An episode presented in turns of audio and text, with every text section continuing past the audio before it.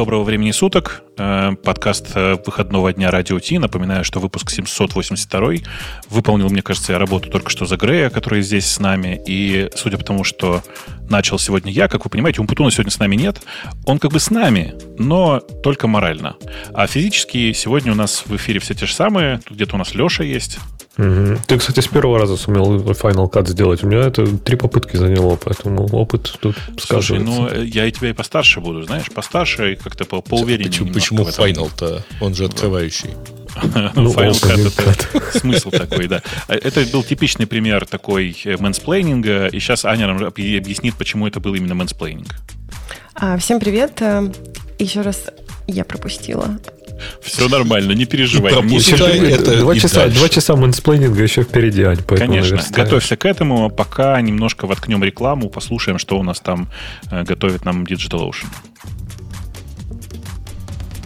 Это шоу создано при поддержке Digital Ocean App Platform, новой платформы для построения современных облачных приложений. С App Platform вы можете быстро и легко строить, запускать и масштабировать как приложения, так и статические веб-сайты. Просто укажите свой GitHub репозиторий, и App Platform позаботится об остальном. Благодаря тому, что мы используем нашу собственную инфраструктуру, стоимость такого решения будет значительно ниже. App Platform построена поверх Digital Ocean Kubernetes, что позволит вам мигрировать свои приложения, полностью контролируя инфраструктуру, в том числе используя мощный API. Каждый раз умиляюсь этому мощному API. Э, давайте сразу Я по... его каждый раз с умилением вписываю в скрипт. Я понимаю. Давайте с самого интересного начнем. Э, ну, в смысле, э, глядя в темы, мне кажется, что самое интересное, это, конечно, Amazon Linux. Мы ради этого, конечно, Аню позвали. Сейчас она нам все про это расскажет. Аня, я Ну, правильно я не помню, что могу. ты на дотнете пишешь, да? Я? Да. Нет? Нет. Нет? Подожди, Ну, я писала на дотнете пять лет назад. Писала, писала, писала, я помню. В смысле, я просто, просто помню, что ты, кажется, был единственный человек, с которым можно было тут нет хоть немножко обсудить. Ты, Да, ты а про C-Sharp ну, точно рассказывала. Вот прям Да. уверенно так рассказывала, что ты про C-Sharp. Было дело. Ну, было. я писала на C-Sharp, да, где-то пять лет назад. А сейчас ты на чем пишешь? А, ой, на чем только я не пишу. Не-не, ну это понятный ответ. Ну, в смысле, мы все на Ну, чем пишем. В, оста- в в ос- основном ты на чем пишешь? Я даже не знаю, что сказать.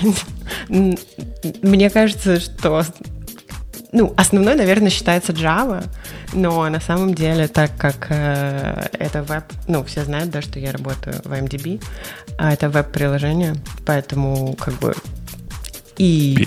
PHP?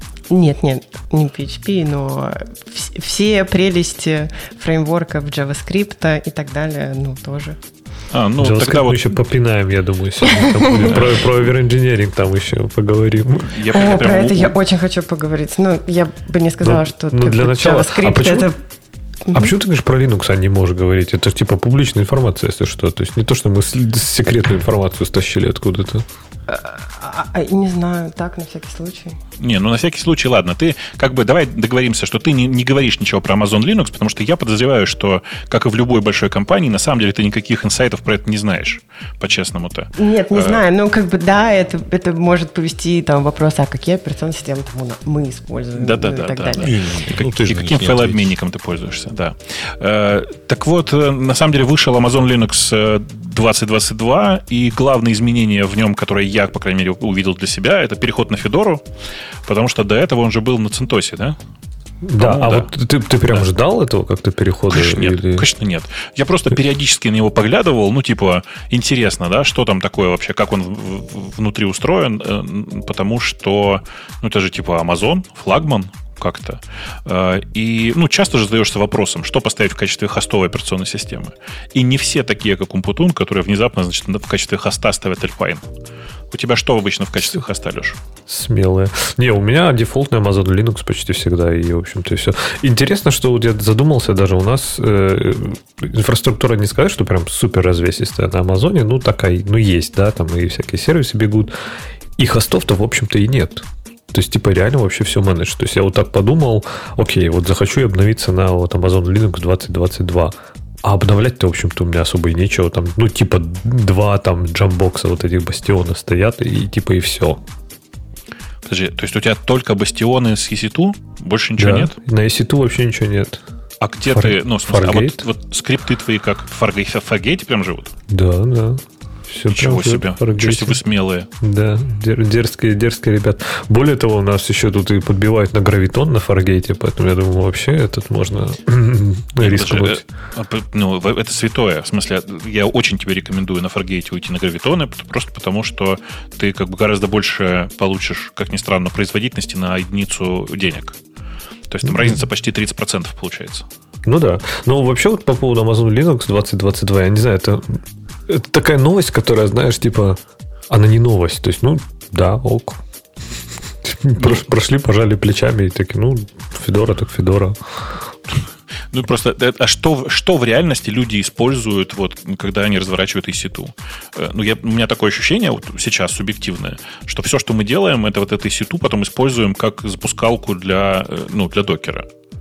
По-честному, если. То есть есть, наверное, какие-то штуки, которые разворачиваются прямо там. Э, Ну, типа, я знаю людей, которые вот э, ставят EC2 и на нем разворачивают собственный Elastic, в смысле, собственный Elasticsearch, потому что использовать амазоновский просто дорого. Ну, То есть это просто как бы cost optimization такой.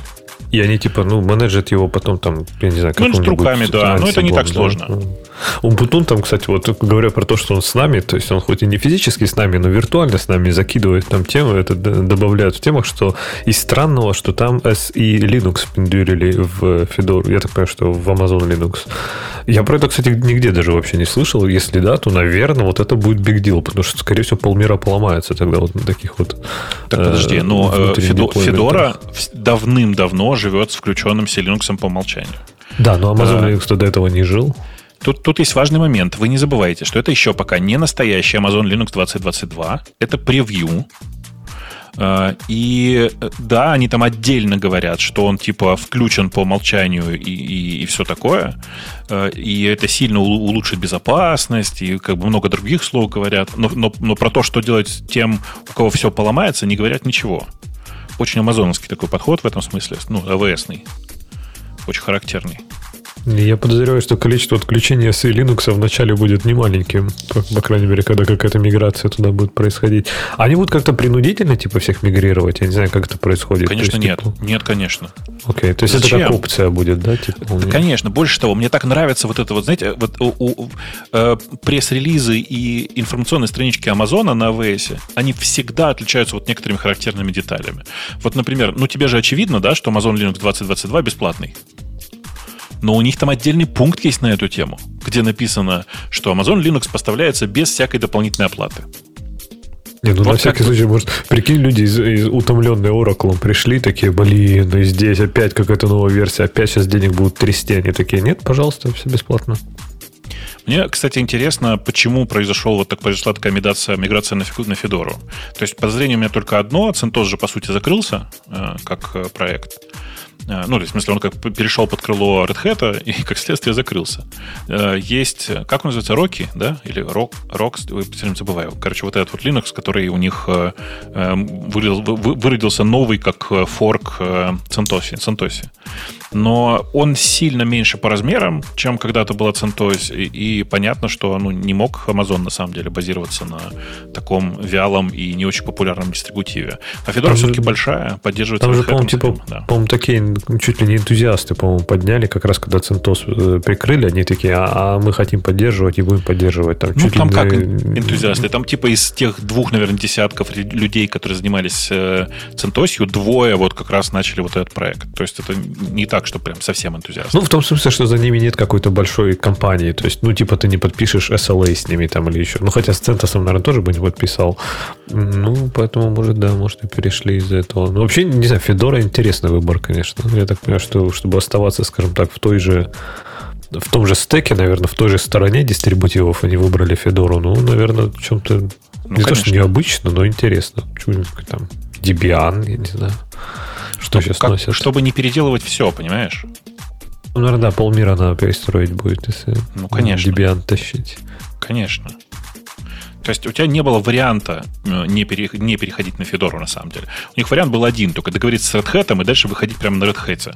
Но э, боюсь, что Red Hat бы не очень был рад такому решению. Странно, что они еще Amazon действительно не сделали вот прям типа свой-свой Linux. То есть вот прям настоящий свой Linux какой-нибудь. Мне кажется, они бы потянули. Типа from scratch вообще? Ну, как, как вот, не знаю, поддерживая же Red Hat, например, свой этот э, Red Hat Enterprise. Вот они бы типа запилили Amazon Enterprise. И, и жили бы на нем все. И Аня была бы чат, рада. Жила бы чате... на стабильной, мощной операционной системе с мощным API. В чате пишут, что Fedora давно один из самых удобных для Enterprise без, без лишних денег. Значит, во-первых, вы не понимаете, что такое Enterprise. Enterprise это всегда с лишними деньгами. То есть там как бы вся идея в том, чтобы все было за деньги, очень серьезно и с, ну, как бы с поддержкой обязательно, в обязательном порядке. Э, но так, да, конечно. В смысле, Федора давно очень приличный дистрибутив. В смысле, оно с самого начала. Э, как бы я помню, как Федору образовали из проекта Rawhide, в смысле, из проекта сырых RPM-библиотек э, для Red Hat. Она постепенно превратилась вот в этот комьюнити-дистрибутив. И довольно давно уже она, на самом деле, является таким ну, внятным конкурентом, что ли, Red Hat для бедных. Но сказать, что оно в enterprise, да нет, оно не enterprise вообще. То есть оно как бы про другое. В общем, э, удивительно, что Amazon продолжает пилить э, всю эту балалайку. Они вообще, по-честному, если давно могли просто махнуть рукой и сказать, ну, вот вам Fedora с э, предустановленным набором AWS-ных command-line тулзов, и все было бы хорошо. Вообще, не очень понятно, на самом деле. Я не очень понимаю, зачем они держат собственный, собственный дистрибутив Linux. То есть его ведь поддерживать надо. Я так понимаю, что у них дистрибутив, этот, э, ну, пакеты свои, правильно? У них там же свой есть, по-моему, репозиторий, с которого ты обновляешься, и они туда, типа, я так понимаю, выкатывают только то, что им там угодно и, ты, и проверено ты, на их ты, ты знаешь, а как, а как называется вот эта штука сейчас? Cloud чего? Cloud, не помнишь? Э, сейчас стандарт такой есть э, для развертывания дистрибутивов, который называется Cloud что-то там. Э, это когда ты, собственно говоря, подкладываешь файлик, и дистрибутив сам при установке накатывает нужные RPM из нужных репозиториев. И там нужные пакеты из нужных Не, я, я про таких не знаю. Ты, блин, забыл совершенно. Я помню, что ребята из Ubuntu его пилили в какой-то момент. А, и, ну, собственно, можно было этим же обойтись. Просто до установки Cloud Init, он правильно Cloud Init, да. да. А, тогда да. Cloud Init знаю, конечно, нет. Ну вот. Э, и, собственно говоря, ну, ничего, ничего не мешало Амазону остаться просто с Cloud Init, и было бы, мне кажется, неплохо. И чтобы типа, ты мог сложно? свой бейз тащить туда. Так, а может быть, они из-за железа, типа, чтобы, знаешь, гарантировано, что, типа, на их железе не будет никаких проблем, там, я не ну, знаю. ты серьезно сейчас? Ну, это же сервер. Какое железо-то? Ну, мало ли там какой-нибудь у тебя, не знаю, хитрый SSD какой-нибудь там раз, и он у тебя там кэш неправильно работает, и он там, например, в порошок его сотрет в два так, раза быстрее. и чего? И Amazon ради этого, значит, будет что-то делать? Да я думаю, что нет. Ну, ну да, проще завалить железом, как принято. В самом крутом случае, смотри выше, у них будет просто собственное ядро. И все, собственно говоря. Короче, я не очень понимаю, зачем, зачем вообще как бы с этим всем было упражняться. И, ну, по-честному, если у меня там, где Amazon есть, у меня там реально нигде нет Amazon Linux, э, и не очень могу придумать, зачем. Но вообще, я когда начинаю про это думать, я понимаю, что у меня тоже везде почти менеджет, но только у меня не, не настолько, видимо, менеджет, как у, как у тебя. Потому что Fargate для меня это перебор. Ну, типа, у меня есть EKS, и вот, подобные ну, вот, штуки. Но все равно же менедж, правильно? Я, кстати, думал да. уйти с, с этого, с Fargate на, на EKS, но тоже из разряда полностью, чтобы он управлялся. EKS а же тоже, по-моему, работает повес, поверх Fargate как-то. Он так типа умеет, по-моему. То есть ты можешь поверх EC2 его развернуть, а можешь поверх Fargate. Никогда так не пробовал. Никогда просто. Вот ни разу в жизни типа из Fargate его строить, строить EKS. Просто там какие-то смешные такие штуки получаются, например, в этом, в Fargate, он когда деплоит, опять же, может, это мое невежество, если мне подскажут, как это починить, потому что я вот сейчас только-только начал смотреть, у них какие-то health-чеки очень странные, то есть, типа, он реально деплоит 4 минуты там инстанс, то есть, он ждет там 2 минуты, пока он поднимется, а потом еще ждет 2 минуты, что он поработает, и потом, типа, завершат деплоймент. Хотя он там стартует, типа, за секунду. И в итоге все так медленно, блин, деплоится вот этой Fargate. А если, типа, народ говорит, как эту проблему решить, по крайней мере, там в обсуждениях на всяких Stack Overflow и прочее, так ты, говорит, разверни просто этот TKS поверх э, Fargate, и тогда он будет деплоиться мгновенно, то есть health-чеки будут Kubernetes. И я тогда не понимаю, а почему тогда Fargate так странно долго думает при деплойменте? Я думал, что это не обойти, ну, в общем, какие-то странные у них там такие хитросплетения. Там не разберешься без архитектора, наверное, специально так задумано специального архитектора, причем такого, знаешь, который, ну, такой очень серьезный. Он по уровню подготовки должен быть такой, чтобы с фамилию, если что, построить. Пере- Слишком- перестроить с нуля просто. Прийти Да, сказать, да. «Вот тут вообще, короче, все неправильно, сейчас мы все это в AWS Точно, развернем». обычно, и- обычно же архитекторы так поступают, конечно. Э, Шутку про Саграду Фам- Фам- фамилию, боюсь, мало кто понял. Э, Зато, наверное, можно потихонечку выбрать какую-нибудь другую, э, более понятную тему, а то, мне кажется, мы Но ваша шутка касалась э, скорости возведения? Да, Или тот факт, что оно только community funded? нет, скорости возведения в первую очередь.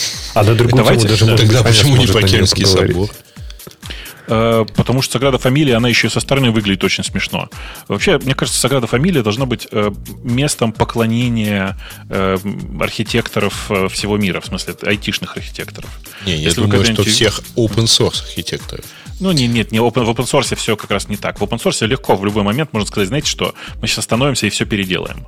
А Саграда Фамилия производит впечатление как раз вот этих, ну, как бы наслоений большого количества людей, которые приходят и регулярно что-то доделывают. Очень айтишный проект такой, знаешь. То Ну, есть, на типа, самом во-первых, деле сначала был проект- архи- Ну, ну, ну, давай. Нет, сначала был архитектор, который сказал, когда доделаю, тогда и доделаю. Вот, а потом и, и в итоге, да, действительно по- получился такой легаси, который все по чуть-чуть допиливают, и никто не верит, что это достроят вообще когда-нибудь. Э, не, ребят, ну там же скорость допиливания обусловлена тем, что его вот по правилам можно строить только за пожертвования. И да вот понятно. Со понятно. скоростью пожертвований работают. Но Это просто такая Краудфандинг, видишь, все нормально. Да не краудфандинг это, ребят. Это просто, э, ну, все время не, выделял, не выделялось в, эм, как бы в спринтах времени на пос- постройку инфраструктуры в виде Саграды Фамилии. Технический каждый- долг накопился Да, просто. да, да, да. И как бы это типичная история про Я все-таки долг. настаиваю на том, Такая- что гораздо более лучшая кандидатура для этого это Кернский собор. В чате, Он, в чате такая- 900 лет строится уже. В чате злая такая шутка, конечно, про бас-фактор, то и про Саграду фамилию. Ну, давайте зачитаем, чего уж, для тех, кто понимает, поймет шутку, шутку да, оценит. это да. у- ультимативный пример бас-фактора, только там трамвай-фактор. Ну да. Очень тонко, да, я считаю. О, да. Отличная история. Давайте, раз уж мы про Linux и про дистрибутивы начали говорить, э, и, ну, наконец-то можно будет включить Аню, которой наконец-то можно будет рассказать м, что-нибудь интересное. Поговорим про Red Star OS. Я не знаю, вы видели ее живьем или нет. Потому что я как бы странный, я не ленивый, я попробовал. Э, И это, конечно, невероятное, как бы сказать, приключение. Для тех, кто не знает, Red Star OS это единственный, как это, это операционная система, которая используется в, в Северной Корее. Как вы понимаете, они не могут использовать э, Windows, потому что им их, ее никто не, никто не продаст. Поэтому они используют э, клон, мне кажется, Red Hat это. Вот я, Да, да, да. как бы, да. Утверждают, что они изначально и Red Hat и использовали, а потом переключились вот на клон. Ну, на свой собственный, да, свой собственный дистрибутив, который называется Red Star OS. И, ну, я не знаю, как вас, меня прям радует. В смысле, вы посмотрели на интерфейсы? Это же такое, ну, типа, ну ладно, это 10 лет назад, как бы, конечно, выглядит как 10 лет назад, но вот этот сквиморфизм, который там остался, чудесный такой, это, э, ну, как бы попытка закосить под Мак- macOS 15-летней давности. Она такая э, чистая, такая незамутненная, я не знаю, ну, если нас слушают из Северной Кореи, сейчас начнется дидос, конечно. Вот это было самое смешное, Бобук самая наверняка слушают. Да, да, да, они нас всех слушают. Но, э, веб-браузер. Там тупо WebKit. Фокса три с половиной. там Firefox, мне показалось, что это WebKit. это фо- ну, тут пишется, что это Не-не, форк там правильно всё написано, Firefox чуваки, 3.5. А ты прям поставил, поставил? То есть вот прям Ну, в- виртуалке он ставится очень хорошо, да. А ты проверял, э, действительно не делается никаких network calls, пока Я, ты... без- я не открывал в эту виртуалку сеть. Поэтому, как бы, знаешь, ну, сложно было ему куда-то сходить. Да, то есть, ну и браузер ты тоже не, не запускал. Конечно, нет. Конечно, нет. Но, но правда, вот кроме шуток, это интерфейсно macOS, ну, типа 15-летней давности. При этом хорошо, красиво сделано же. Правда, красиво Ну, сделано. судя по скриншотам, да, неплохо. При этом, ну, прям с любовью. При этом, знаете, как бы они попытались пойти, ну, сказать, мы чуть-чуть более оригинальные. Вот помните, как выглядели и сейчас до сих пор выглядят вот эти лампочки в уголках окна, ну, закрыть, развернуть, вот это все. Они кругленькие такие, и сейчас у нынешней macOS они плоские, а тогда они были как э, стеклянные капельки. А Так вот у них, они здесь у них, у них квадратные. Это Мне свежо. напоминает интерфейс, эм, по крайней мере, дель- 10 лет назад, как у оракловских приложений было. Прям похоже. Ну, э, Не, ну тут очевидная, конечно, копия там какого-нибудь там 10.5 а, macOS. Да, мне кажется, раньше. Что-то уж так 10.5. Ну, 10.3. 10.5, ну да. Что-то такое вот. Но в любом случае это выглядит довольно, довольно забавно само по себе. То есть ты смотришь на это и, и, ну, А, мне кажется, я, что я это... понял, что мне напоминает. Мне это Мгм. напоминает всякие скины для Windows в духе Аквы. Ну, типа, вот, поставьте себе на XP э, macOS. Слушайте, а знаете, что мы забыли сделать? Мы забыли переключить тему. Вот все-таки удобно, когда он Путун рядом сидит и нажимает на переключение темы. Первую, кстати, Да. я переключил, мы ее тоже забыли переключить, поэтому Да, да, но первая у нас не начнется менее. где-то. Надо все просто метки сдвинуть, будет Да, временные. это не, пусть потом кто-нибудь нам поправит метки. Точно. А, пока, пока пойдем как идется. В общем, э, удивительно, конечно, смотреть на это все. Ань, ты, ты как бы как тебе эта эстетика? Ты в таком работал? Ты именно про интерфейс? Ну, конечно. Эм, ну, мне кажется, он довольно старомодный. Нет? Или ты в таком и работаешь, Ань? Подожди, но это же ретро. Это даже не ретро, это винтаж. Посмотри. Окей. Так, а подожди, а Бобук, она прям в открытом доступе есть, что ли? То есть ты можешь Ну, прям пойти кто-то, скачать? кто-то ее выкачал, и она скачанная есть, лежит на гитхабе, можно прям по пакетно разобрать и Слушайте, все а такое. тот, кто выкачал, он вообще жив? А чё, почему, почему, Ну, почему нет? Потому что сегодня была история про то, что парень какой-то на флешке повез туда там тайком из Южной Кореи этот, как его, э, Squid Game. Ну, в общем, его, э, мало того, что его там арестовали и чуть ли не к смертной казни приговаривают, так еще арестовали всех, кто, всех его друзей, кто скопировал, там, пять лет родников, что-то такое, и в школе обыски и так далее. М. Так Бобок, что- а ты вот а ты знаешь, как на, ну, на такие вот на эту операционную систему, в принципе, э, приложения пишутся? Ведь нужно как-то адаптировать ко всем этим странностям этой операционной системы. Неужели компании заморачиваются или, Какие компании? Какие компании? ну, какие-то приложения? это ж Тут Северная Photoshop Корея. я смотрю. Не-не, фотошопа А. никакого там нет. Как, как вот смотри на Ну, подожди, это же предпоследний... Linux. Как же там Photoshop? Предпоследний, э, предпоследний скриншот, там install, install software, Adobe Photoshop Это, 7.0. это, это Wine. Это эмулятор Windows. Это типа какой-то CrossWine. А, это CrossWine, да. Это, ну, CrossWine, это они так назвали его. Они, это как бы Wine, выдернутый из кроссовера. Помните, такой проект был А, Я кроссовер? ничего не кроссовер, понимаю. Я не понимаю, как, как да? работать на этой операционной системе. Ну, Слава там богу, нет. тебе этого не надо. Как? А очень просто, Ань, приходишь в библиотеку, садишься за компьютер и работаешь. Ну да. Ну, талончик, Ну, наверное. Ну, то есть это так и есть, да? То есть никто не заморачивается или адаптировать приложение под нее. Ну, конечно, нет. Ну, конечно, Зачем? нет. А Зачем может нужны быть, там в, в компьютеры? Корее целый департамент, э, который делает форки всех приложений, нет? Не, ну, в смысле, вот все, что здесь ты видишь на экране, кроме вот этого окна с надписью э, Install Software, который ну, через Wine работает, все, все, что ты видишь выше, это просто форки, э, причем очень давно сделанные форки open source, open source приложений. Или очень медленно сделанные. Ну, это просто очень давно было. Нет, Ну, понимаю, что- зачем, а зачем стоит. обновляться? Пойми, зачем обновляться, если у тебя нет выхода в интернет? Ну, там же свой какой-то Нет, типа почему? внутренний Выход интернет. вроде как есть.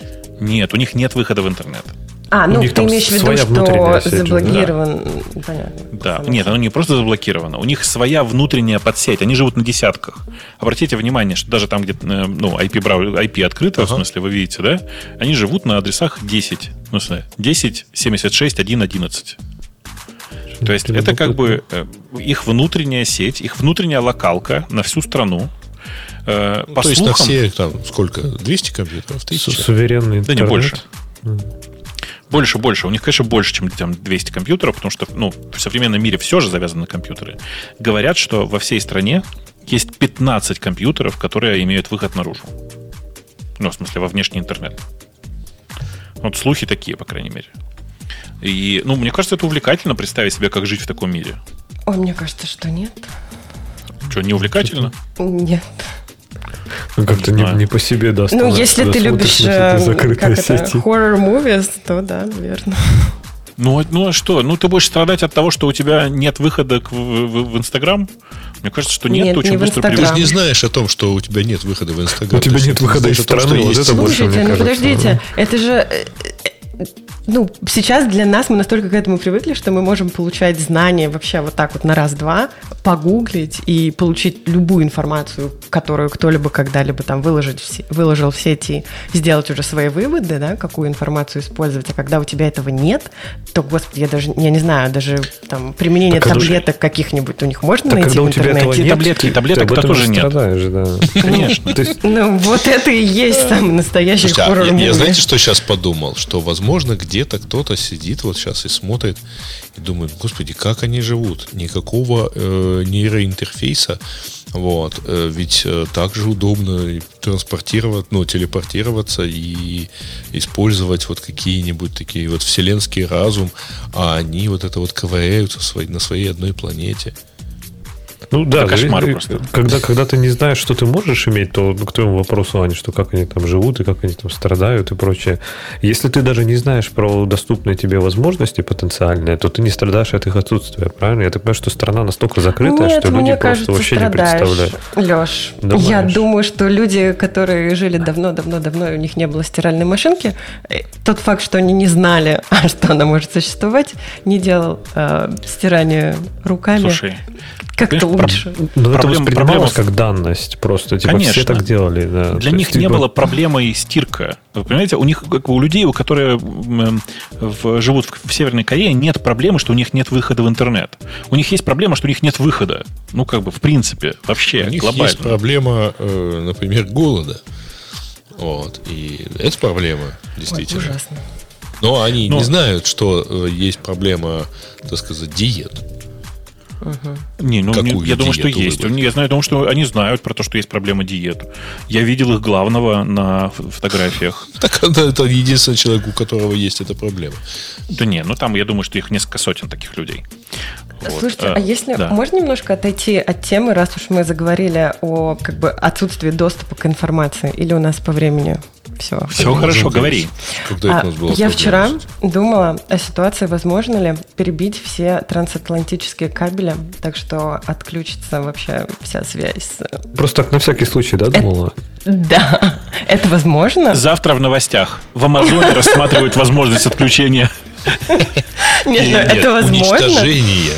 Ну, я так я понимаю, кабелей же прям не так уж, не то, что они по всему океану идут, там есть прям конкретное место, где они. Да, то есть наверняка есть люди, Ну, которые теоретически, да, но только как ты его, так сказать, на, этой глубине А он же где-то выходит оттуда, наружу-то. Вот Подышать? Кстати. Нет, Ну, ну, в общем, что-то мне стало страшно. То есть э, к тому, что интересно, можно ли разделить типа интернет на, на, на подинтернеты? Ты в этом смысле рассуждаешь? Ну, я рассуждала о том, что я настолько привыкла, что я могу взять телефон, связаться там со своими родственниками, и если бы как бы те люди, которые прокладывали этот кабель, знали, что мы будем обсуждать, а, ну, было бы забавно, но мы настолько к этому привыкли, и что случится с миром, если у нас в один день эта возможность исчезнет? Ну, я так понимаю, что есть же обходные пути, правильно? ну, например, Какие? что-нибудь Какие? ляжет в, Другие в компании. кабели. А, вот, нет, ну вот другие кабели, да, их всего же несколько штук. Не, ну есть Э, спутниковый интернет. Нет, на самом деле, не конечно, кабель- кабелей довольно Спутниковый много. интернет реально работает Starlink, сейчас. Starlink, да. Нет, нет, не, я даже не про Starlink. Starlink все-таки это э, этот, а всякие телепорты вполне работают.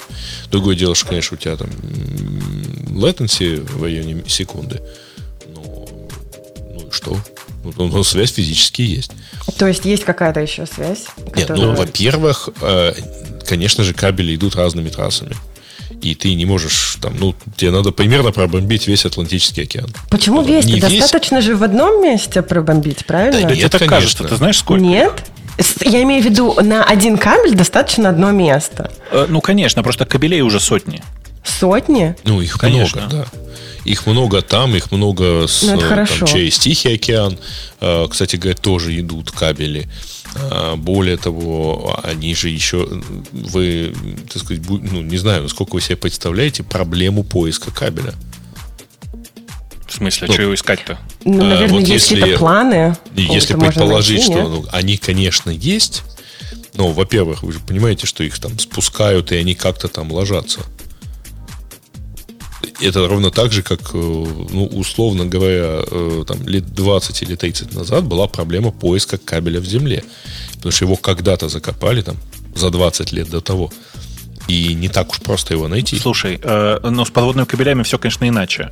Во-первых, их регулярно очищают и, ну, прям прослеживают за их местоположением. Потому что, ну, стоимость этих кабелей невероятно высока. То есть ты просто, ну, как бы потеряешь огромное количество денег, если ты не будешь следить за кабелем. Поэтому, ну, в отличие от тех кабелей, которые лежат в земле, mm-hmm. эти лежат прямо на поверхности океана, на поверхности, говорю, на дне океана, и за ними следят. Mm-hmm. Кто-то там в... Уже план э, скинули. Кто-то нам кинул, кинул план, да, но имейте в виду, что этот план на глаз, кажется, 2010 года или даже раньше. То есть это очень старая карта.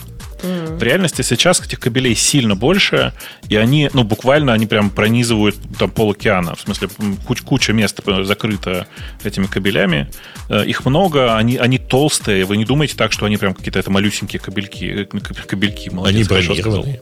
Они бронированные, конечно, да, да, да. Mm. То есть это, а, это а такая... еще учтите, что даже если вы спустите глубу, э, глубинную бомбу где-нибудь вот там вот над кабелем, она же не факт, что повредит его, даже разорвавшись. Но ведь где-то эти кабели выходят на землю, правильно? Ну да, ну конечно, если разбомбить ну... центр Нью-Йорка, то в общем связанность пострадает. И Нью-Джерси. А ты не ну, переживаешь, что у тебя, успокоили. у тебя есть anxiety такая, да, это, тревожность от того, что тебя отключат от глобального интернета, и ты не сможешь... От инстаграмчика. От инстаграмчика отключат, и не сможешь там фоточки постить. Ну, так подожди, ты же в Лос-Анджелесе. Ты там ну прям по местному телефону можешь позвонить в Инстаграм сказать, алло, это Инстаграм, а напишите да? по словам мои Ну ладно, тогда, если, тогда проблемы если нет. Там вы, если они выходят на землю и их там уничтожить, значит, там будет легко починить. Ну, легче, угу. чем на, на глубине, безусловно. Да. Окей, все хорошо. Так что не переживай, не отключат в ближайшее время. В ближайшие Спасибо. пару часов все будет в порядке, можешь да, пока, пока выкачивать все фоточки. Пока только GitHub отключили. Ну, кстати, ты, ты застал отключение GitHub? Ну, вот он сейчас прям лежит, по-моему. Э, пошел проверять. Не, он прям прилег, да. О, пятисоточка. Совсем, у меня совсем плохо прилег. Он так прилег, вот, что знаете, даже не открывается. Э, на работе, на которой я работал 20 лет, кстати, и при этом на, на сайте статус, ну, в смысле, githubstatus.com написано, что все нормально, все работает. То есть, как же, как, как же безбожно врут. На моей пред-пред предыдущей работе э, чуваки реально э, повесили в какой-то момент фотографию со мной, потому что известная история. Вот когда фотография моя висит, э, все работает. Стоит фотографию убрать, все хана. Это я сейчас про то, что стоило как бы намекнуть на то, что уходит Фридман, в смысле Над Фридман, как мы обсуждали, генеральный директор э, GitHub покидает свою позицию. И все начало падать, ну, я не знаю, который раз, раз за последние несколько недель. Вот ровно третий. с момента анонса, когда он ушел, по-моему, третий уже лежит. Да. А это типа да. сколько, две недели, да, вот прошло, наверное? Да, думаю, две с половиной, да, три почти. То есть прямо, прям кошмар. Ну, надеюсь, к концу выпуска мы узнаем, что случилось. Можно не знаю, не уверен. Обсудить. Ну, с точки зрения GitHub вообще все отлично, поэтому все работает. Это просто мы, дураки, не можем до него достучаться. Точно, ну, это проблем. BGP что-нибудь на, опять нашаманили, просто трафик туда не идет, дата-центр. Ну, я надеюсь, что они все-таки займутся этим вопросом. О, смотри, они уже занялись. Э, вот, видимо, послушали на нас. Статусе и, есть, да? и 30 секунд... Нет, на статусе только что не было, мы же только что проверяли. 30 э, секунд назад они обновили э, статус и заявили о том, что у них we're investigating reports of degraded performance of GitHub Actions. А то, что 500 дает главная страница, ну, ерунда, конечно. А у меня, кстати, 503 Ну, я говорю 500 А у меня теперь не открывается. Только что была 500 вот люди а. постят скриншоты, ну, другая, там даже картиночка какая-то, а у меня ничего. Написано, что backend fetch failed, guru meditation и varnish cache server. А вы помните, откуда фраза Guru Meditation, нет? Нет. Нет? Не, кто, кто, кто? Леша, может, ты помнишь, откуда фраза Guru Meditation? Не, откуда? Э, история, короче, такая. В самом начале 90-х годов э, была такая компания, которая делала а, Amiga. Помните? Э, и в Amiga OS э, показывалась такая очень красивая табличка э, с надписью Software Failure э, типа нажмите левую кнопку мыши для продолжения, Guru Meditation, и даже а, дальше адрес, по которому была, произошла ошибка. Там было два 16 числа. Э, то есть, типа, это просто ошибка э, очень, с очень старых времен. Мне кажется, даже, наверное, до 90-х. Это, наверное, 80-е годы еще какие-то. И я эту табличку еще помню. И это, собственно, первый, первый раз, где появилась надпись Guru Meditation. Эм, вот. То есть это типа такая чисто амиговская шутка. И если кто-то там в гитхабе ее вспомнил, это очень мило, потому что это такая, такая отсылка, отсылка, отсылка прям вообще. Вот. Но у меня, кстати, Guru Meditation не пишет, у меня пишет UPS 500, вот это все, и прям 500. Только ну, что обновилось. Посыпался он знатно там, судя по всему. Я так понимаю, что он организирует, все-таки, видимо, пытается перенаправлять трафик. А как думаете, у них сейчас больше будет запросов? Потому что они сами написали, что, ну, типа, если проблема persist, in the meantime, try refreshing. Ну, конечно, сейчас все сидят. И знаешь, есть такое классное русское слово, оно мне очень нравится. F5 от страничку. Ну. Ты, ты же знаешь, почему F5 от же, да? Ну, на Windows это обновить, да, наверное. Почему на Windows? А у тебя в браузере это не обновить? А что, обновить? Я не знаю. Нет, а у меня нету яркость. Команд, команд R же обновить. Да и на виде я всегда Ctrl-R использовал. Но в Safari на самом деле Command-R. О. Значит, смотрите, как а это, это я просто только что мы выяснили, а на нормальных клавиатурах нет функциональных клавиш.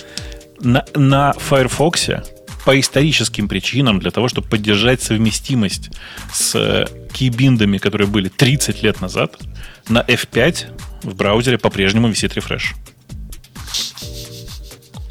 Мне кажется, Слушай, это я прям сейчас тоже... набрала команд F5, у меня включился voice-over. Я это команд F5. FN, FN, FN F5 нажми.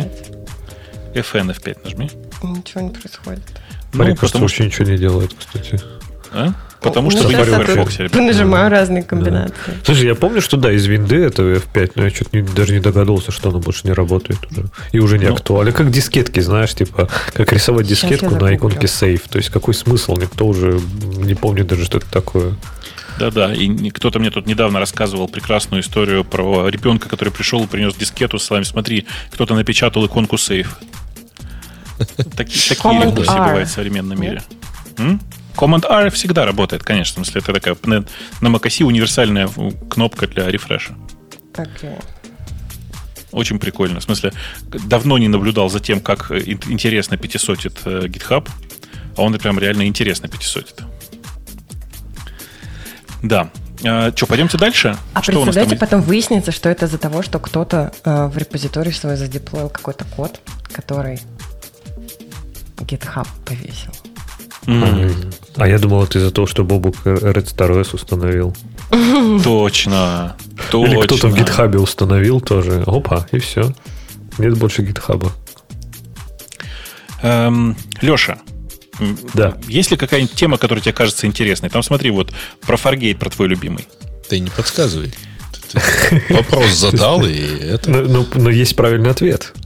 Ну. А, ну, давай я выберу какую-нибудь коротенькую, потому что я знаю, что, Ань, ты хочешь ворваться к нам с такой... Я? Как?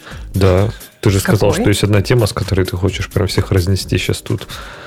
Про да? Engineering. Хочешь, давай про нее сразу поговорим? Зачем нам прелюдии? Да нет, давайте поговорим про Fargate. Мне ну, давайте быстро про Fargate, потому что давайте. там реально сказать, сказать во-первых, во-первых, скажи, что такое Fargate. А то мы каждый раз про это говорим, и мало кто вообще понимает, что это. Да, Fargate это такая приблуда от Амазона, чтобы запускать контейнеры. То есть, по сути, она такой абсолютно прозрачный механизм для запуска контейнеров, который не привязан к хостам. То есть, ну, можно там, по старинке развернуть свои там EC2 хосты, туда накатить докер демон и запускать там. А можно это все делегировать Fargate. Причем, по-моему, кстати, под капотом он использует вот этот Firecracker свой и так далее. То есть, там, там все серьезно у них. И эта штука, она типа абсолютно прозрачная. Ты говоришь, вот мой там, не знаю, описание, ну, поверх, например, Fargate работает ECS, контейнер-сервис. Э, Ты говоришь, вот там хочу запустить такой-то имидж, дай ему столько-то памяти, запусти 50 инстансов, и он куда-то пойдет и где-то где их как-то запустит, и потом сам будет поддерживать в работоспособном состоянии обновилась страничка GitHub. Видимо, они живут не в Fargate. Теперь они утверждают, что у них лежит практически все, кроме, внимания, веб-хуков, код-спейсов, GitHub Pages. По-моему, это чудесно. А, кстати, я только что заходил на GitHub.io, ну, в смысле, на один из э, сайтов на GitHub.io, там все действительно открывается. Да, конечно, конечно, конечно. Так вот, к Fargate возвращаясь, да. Что они выкатили? Они выкатили поддержку Graviton 2 процессоров. То есть, по сути, теперь контейнеры э, для запуска в Fargate доступны все имиджи, которые построены на базе, ну, сделаны для ARM процессоров. И это прям очень прикольно. Они обещают, что это будет до 40% улучшения по э, стоимости к перформансу, соотношения к производительности, и на 20% снижение стоимости вообще по сравнению с Intel X86. И, не знаю, это прям любопытная штука. Я хочу переехать на гравитон. То есть мне было бы очень интересно попробовать, тем а более... что тебя держит, скажи? Э, тебя же на... А, не, у тебя одного все, да? Сейчас. Да, тупо пока времени нет пересобрать и запушить. Но по большому счету ничего не держит. То есть, в принципе, вообще можно без проблем. Это уже cross-build доступен в докере. То есть, типа, я могу даже в экшенах там где-то пособирать это все, запушить. И нативно на ARM'е все будет. То есть, вообще красота должна быть неописуемая. Я так понимаю, что это все будет быстрее, это будет экологичнее. То есть, так как будет жрать меньше электричества и не греть окружающую среду, как Intel. То есть, прям интересная штука. Я у меня в to-do листе у меня она висит. Но там где-то 157 item типа в моем to-do листе. Но я думаю, что я все-таки до этого доберусь. Слушай, а ты эм, так и живешь с GitHub Actions, да? Ну да, в качестве... как основной, как основной пайплайн, да, да. Реально? Ничего да. себе. В смысле, да. удивительно. А, ну, наверное, у тебя ты, ты поднимаешь, наверное, свои эти самые, как они называются? Пока нет, но мысль такая была, потому что там реально, как это знаешь, лотерея. То есть, типа, если ты проиграл, и тебе попадется медленный раннер, то, типа, вообще все. Это полный атас. То есть, они мне кажется, такие, такие медленные бывают, ужас. Мне кажется, единственный нормальный способ это поднять там, типа, реально дроид или еще что-нибудь. Ты видел, как у дроида сейчас это красиво сделано? Там же mm-hmm. можно, ну, типа, не привязываться даже не, не к э, EKS или чему-то такому, а, типа, просто дать ему э, аккаунт э, свой Амазона, он для раннера будет поднимать EC2, инстанс, в смысле, как бы брать какой-нибудь спот, типа выкатываться на него, прокручивать твой, э, там, э, типа, твой набор э, команд, и после этого удалять этот EC2 за ненадобностью. Это у дрона ты имеешь в виду? Или... У дрона. У дрона. Слушай, вот это офигенно, потому что мне что как раз не нравится у self-hosted раннеров, что их придется как-то, ну, типа, либо удалять стейт за собой, либо как-то пересоздавать. И мне как раз нравится идея вот этого чистого пула машин, который автоматически заполняется, когда он там, типа, заканчивается. И, слушай, это прям выглядит прикольно, надо будет действительно... Это, наверное, с клаудом, да, их вот это как дрон э, клауд или как он у них называется? Да нет, типа, нет, в смысле... Прям своя? У них, у них прямо Но... есть такая штука, которая называется... Ну, типа, вот, вот у них дрон-раннеры эти. А, ну, там единственная проблема, что, если я правильно помню, они closed, closed source сейчас. То есть, типа, э, это может пугать, и меня это немножко напрягает. Но это прямо раннеры. Э, они, к сожалению, в стадии альфы официально, но вот у меня они работают которые просто поднимают инстанс в, в AWS и вперед. Любопытно. Я тут про другую крайность, кстати, как-то думал. Ты не поверишь, да что, какие мысли мне пришли грязные в голову. Я подумал, а может быть на Amazon переехать для всего этого. Там же есть вот этот типа код build, код deploy. Слушай, я они просто... такие страшненькие. Да? Прямо они страшненькие. Я их не видел просто. Ну, я помню, что мы когда в контексте обсуждали э, какой-то приблуды, который умеет делать CD, то есть, ну, из разряда показать, у меня есть там 5, 5 окружений, да, и в какой из пяти окружений там какая версия задеплоена, и сделать какую-нибудь кнопочку типа Promote, вот что-нибудь такое простое я искал. И нашел, кстати, такого нет. Э, вот, и это можно, в принципе, сделать там на базе Amazon Code Deploy, это все интегрируется с их там как там, код Store или что-то. Ну, в общем, оно, в принципе, с любым гит-репозиторием интегрируется. Ну, там прям такие рецепты были интересные. Это все как-то нативно было внутри Амазона с единым биллингом. Прям красота неописуемая. Mm-hmm. Посмотри, я там в чатик ведущих кинул тебе ссылку. Очень смешно, конечно, сейчас, когда ты рефлекторно идешь на GitHub, потому что помнишь, что у, них, у дрона э, дока лежит на GitHub, и пытаешься на GitHub что-то найти, а у него даже главная страница не открывается. То есть ощущение такое, как будто Google упал, если честно. В смысле, от падения э, GitHub. Э, в общем, я не знаю, как ты живешь с э, GitHub Actions. Для меня это прям ну, а, какой-то ад прямо, потому что непредсказуемое время исполнения, э, очень сложная вся эта штука. В смысле, здорово, что у них есть вот эти прекрасные экшензы, в смысле, когда ты можешь подцепить чужие экшензы, что-то с ними сделать, как-то, когда они готовы, и все дела. Но в реальности там все настолько сложно, сложно с кэшированием, короче, совсем сложно. И, ну, настолько проще мне с дроном, он прям прямолинейный, как, ну, не знаю, как, как какое бы приличное сравнение это выбрать, как линейка, короче. Бревно. Ну, слушай, с ну, third-party actions я прям конкретно запараноил. То есть я что-то не, не хочу их брать. Ну, я вычитываю их, конечно. А, ну, ну либо, да, либо пинить версию какую-то, да, делать ревью, Нет, ну, там, версию. А там же по умолчанию ты их пинишь. Ты как бы не, не говоришь, что там тебе нужен докер экшен. Ты говоришь, докер собака 2, там типа конкретную версию или конкретный прям тег. А он потом типа по ша будет это проверять? По умолчанию? Он, ну, в смысле, не... Не, мне кажется, что ты там можешь прям ша указать. Но как бы в любом случае ничего тебе не мешает, если что, вообще переложить их как к себе и использовать от себя. Я, кстати, тоже думал сделать форки, просто эти форки конечно, жестко поддерживать конечно. и допиливать, допиливать под себя. Конечно. Ну, слушай, вот это, кстати, хороший аргумент за этот, за дрон попробовать, если он умеет делать, деплоить эти хосты для сборки где-нибудь в Амазоне, это было бы прикольно. Ну, вот я тебе ссылочку кину, там буквально написано следующее, что AWS пайплайн исполняется на выделенном э, удаленном EC2, EC2 инстанс создается, когда пайплайн стартует, и удаляется, ну, терминируется, когда он закончен. Понимаешь, да? Классно, классно, да. То есть это, мне кажется, прямо идеальное решение. Вот просто то, что надо. Да, слушай, это будет красиво, красиво, красиво да. и хорошо. Вот, вот так что, может, да. после этого я начну собирать э, эти сборки для арма, и вот как раз можно будет перейти на гравитон. красота будет неописуемая. Ничего, скорее всего, не изменится, как я понимаю, но у нас же, ну, для, тебя, же для тебя в этом смысле разница. ничего не изменится, кроме того, что счет уменьшится. Э, то есть ты как бы, может быть, в каком-то месте у тебя счет увеличится, потому что ты начнешь собирать э, ну, билды э, мультипроцессорные, но при этом у тебя, конечно, рантайм кост уменьшится. Причем ну, уменьшится существенно. Я говорю, вот когда они там пишут про 40% improved price performance, я прям замерял на себе, и там 30% как с куста. Это вообще, знаешь, удивительное вот это ощущение, когда ты вроде бы ничего не сделал, переехал на другую платформу, и у тебя плюс 30%. Это прямо очень много, и каждый раз у меня восторг какой-то там, человеческий. Смотришь и думаешь, о, человечество вперед идет. Это прям какой-то год арм на десктопах и на серверах. Так ну, что, меня вот очень парит, что невозможно совершенно домой купить какой-нибудь. Я хочу домой какой-нибудь маленький сервер на армии, и каждый раз страдаю. Прям очень хочется, но пока ничего придумать не могу. Такой, знаешь, прям ну, настоящий маленький сервер на армии с, с Linux, и чтобы это был не Raspberry Pi, потому что это уж прям совсем. Вот. Но в любом случае, я прям очень рад э, всей этой истории с гравитонами, ну, говорю, потому что это такой, ну, типа бесплатный переезд на более дешевое и при этом более производительное решение ощущение прогресса. И прям, ну, ну, как бы здорово, что это происходит, по сути, ну, как бы без явного нашего волеизъявления. В смысле, ты можешь просто сделать э, небольшой набор приседаний, и после этого у тебя АВС будет уметь работать с, э, ну, типа, с гравитонами. И все. Ну, в общем, Удобно. круто. Надо будет, когда, когда потестирую, расскажу свой опыт. Надо будет как-нибудь поковырять вечерком.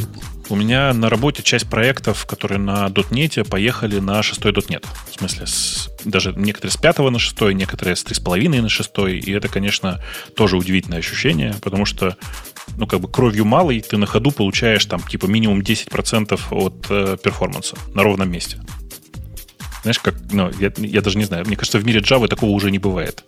Ну, так что версию Java обновил, и все заработало быстрее. Ну, по чуть-чуть, но они там чуть-чуть вырезают. Ну, прям с 3,5 на 6 там вообще должно быть, как я не знаю, как не, хозяин дал Добби носок, просто, знаешь. Там, ну, там просто, к сожалению, переписать еще что-то придется, понимаешь, там все-таки как бы это, это старый, старый кор, и там нужно будет что-то переписать. Но да, э, при переходе там с 5 на 6, вот у, у ребят получилось что-то типа 8% просто после пересборки.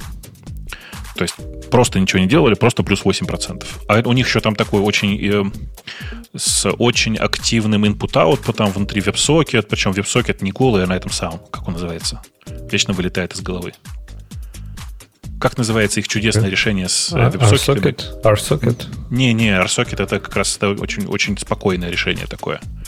Такой там прямо толстый WebSocket с своим протоколом внутри. Как же оно называлось-то? Нам там в чате сейчас кто-нибудь подскажет, наверное. Да, я да, не знаю таких. Ну, блин, это единственное нормальное популярное решение в .NET. С, такой, скорее, а, сигналов. Сейчас, сейчас сигналов, скажу, сигнал, сигналов, да, да, точно, конечно. точно. Сигнал, господи, что-то вылетает у меня сегодня все из головы. А сейчас же они Blazor, да, запилили на замену тоже там с WebAssembly. Он не на замену. Blazor это скорее не, не, не замена сигналеру. Blazor это штука, которая использует сигналер и которая на фронте активно все WebAssembly. Вот какая логика у Blazor.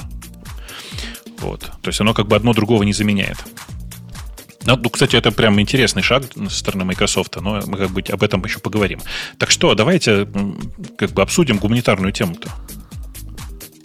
Смотря какую. Это ну, которую? Ну, вы все хотели поговорить про оверинжиниринг. Ну, это Аня хотела поговорить. Аня, кстати, Аня, гуманитарный Аня, или нет. Аня, ты сказала, что я сейчас такого вам тут наговорю про этот оверинжиниринг. Да, Прям Давай, ну, наговаривайте. Наговаривайте. А, вы выбрали тему, да? Ага. Ну, в общем, э, статья э, довольно свежая о том, что over-engineering can kill your product. И я ее всю прочитала, и я прям э, согласна на 99% со всем, что говорит автор. Э, основная идея в том, что ну, over-engineering э, намного хуже, чем э, нам, намного легче может убить ваш проект, чем следование э, best practices in programming. И э, мне кажется, что автор прав. А, значит, в основном автор говорит о том, что это убивает стартапы. А, не знаю, почему он не говорит про там средние компании и большие, мне кажется, это везде применимо, может быть, в разных э, э, ну, где-то сильнее заметно, где-то нет, у стартапа просто недостаточно денег, чтобы платить за ошибки. А, но да, я, например, я согласна с тем, что а, на этапе дизайна пытаться сделать а, дизайн, который Э, потом позволит как-то попроще изменить что-то или э, улучшить э, performance, чаще всего приводит к тому, что либо ну, не доходит до момента, что нужно что-то менять, либо перформанс там аффектится совершенно в другом месте, и этот, э, ну, как это, господи, по-русски, Говори по-английски, мы поймем. Мы и этот прикошен был э, э, ну, просто зря потраченное время, а то и хуже того, только все тормозит. Вот, в общем, мне я только за то, чтобы все делалось как можно проще на тот момент, на сейчас, когда тебе это нужно, чтобы решалась именно та проблема, а, которую нужно решить сейчас. И да, я также согласна с автором, что если вы эм, оказываетесь в ситуации проблемы, когда вам нужно срочно scalability поднять, ну, окей, когда срочно, это не очень хорошо, но вообще, что нужно скейлить, там слишком много пользователей, это success. И, ну, тогда, короче, и.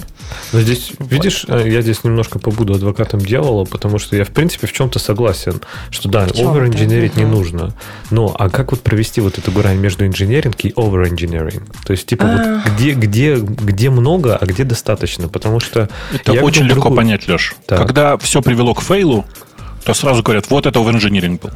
Нет, он это... имеет... Леша спрашивает, как заранее понять, где over-engineering, а где, типа, хорошо сделать. Я, я а. часто видел еще противоположную сторону, когда люди говорят, типа, а, давайте не будем там, типа, over-engineering и сделаем в лоб. И получается так, что потом фундаментально нерешаемые проблемы появляются. То есть, да, типа можно переписать, но с другой стороны, заложив чуть-чуть дизайна, можно бы было, не знаю, решить эту проблему, избежать эту проблему, да, то есть и вот эту грань нащупать ее очень-очень сложно. То есть, конечно, ну, когда там иногда общаешься с какими-то, прости, Аня, расскажу там историю, можно сказать, из жизни, когда общаешься с какими-то работодателями, да, там на собеседовании, первое, что они тебе говорят, а у нас кавка.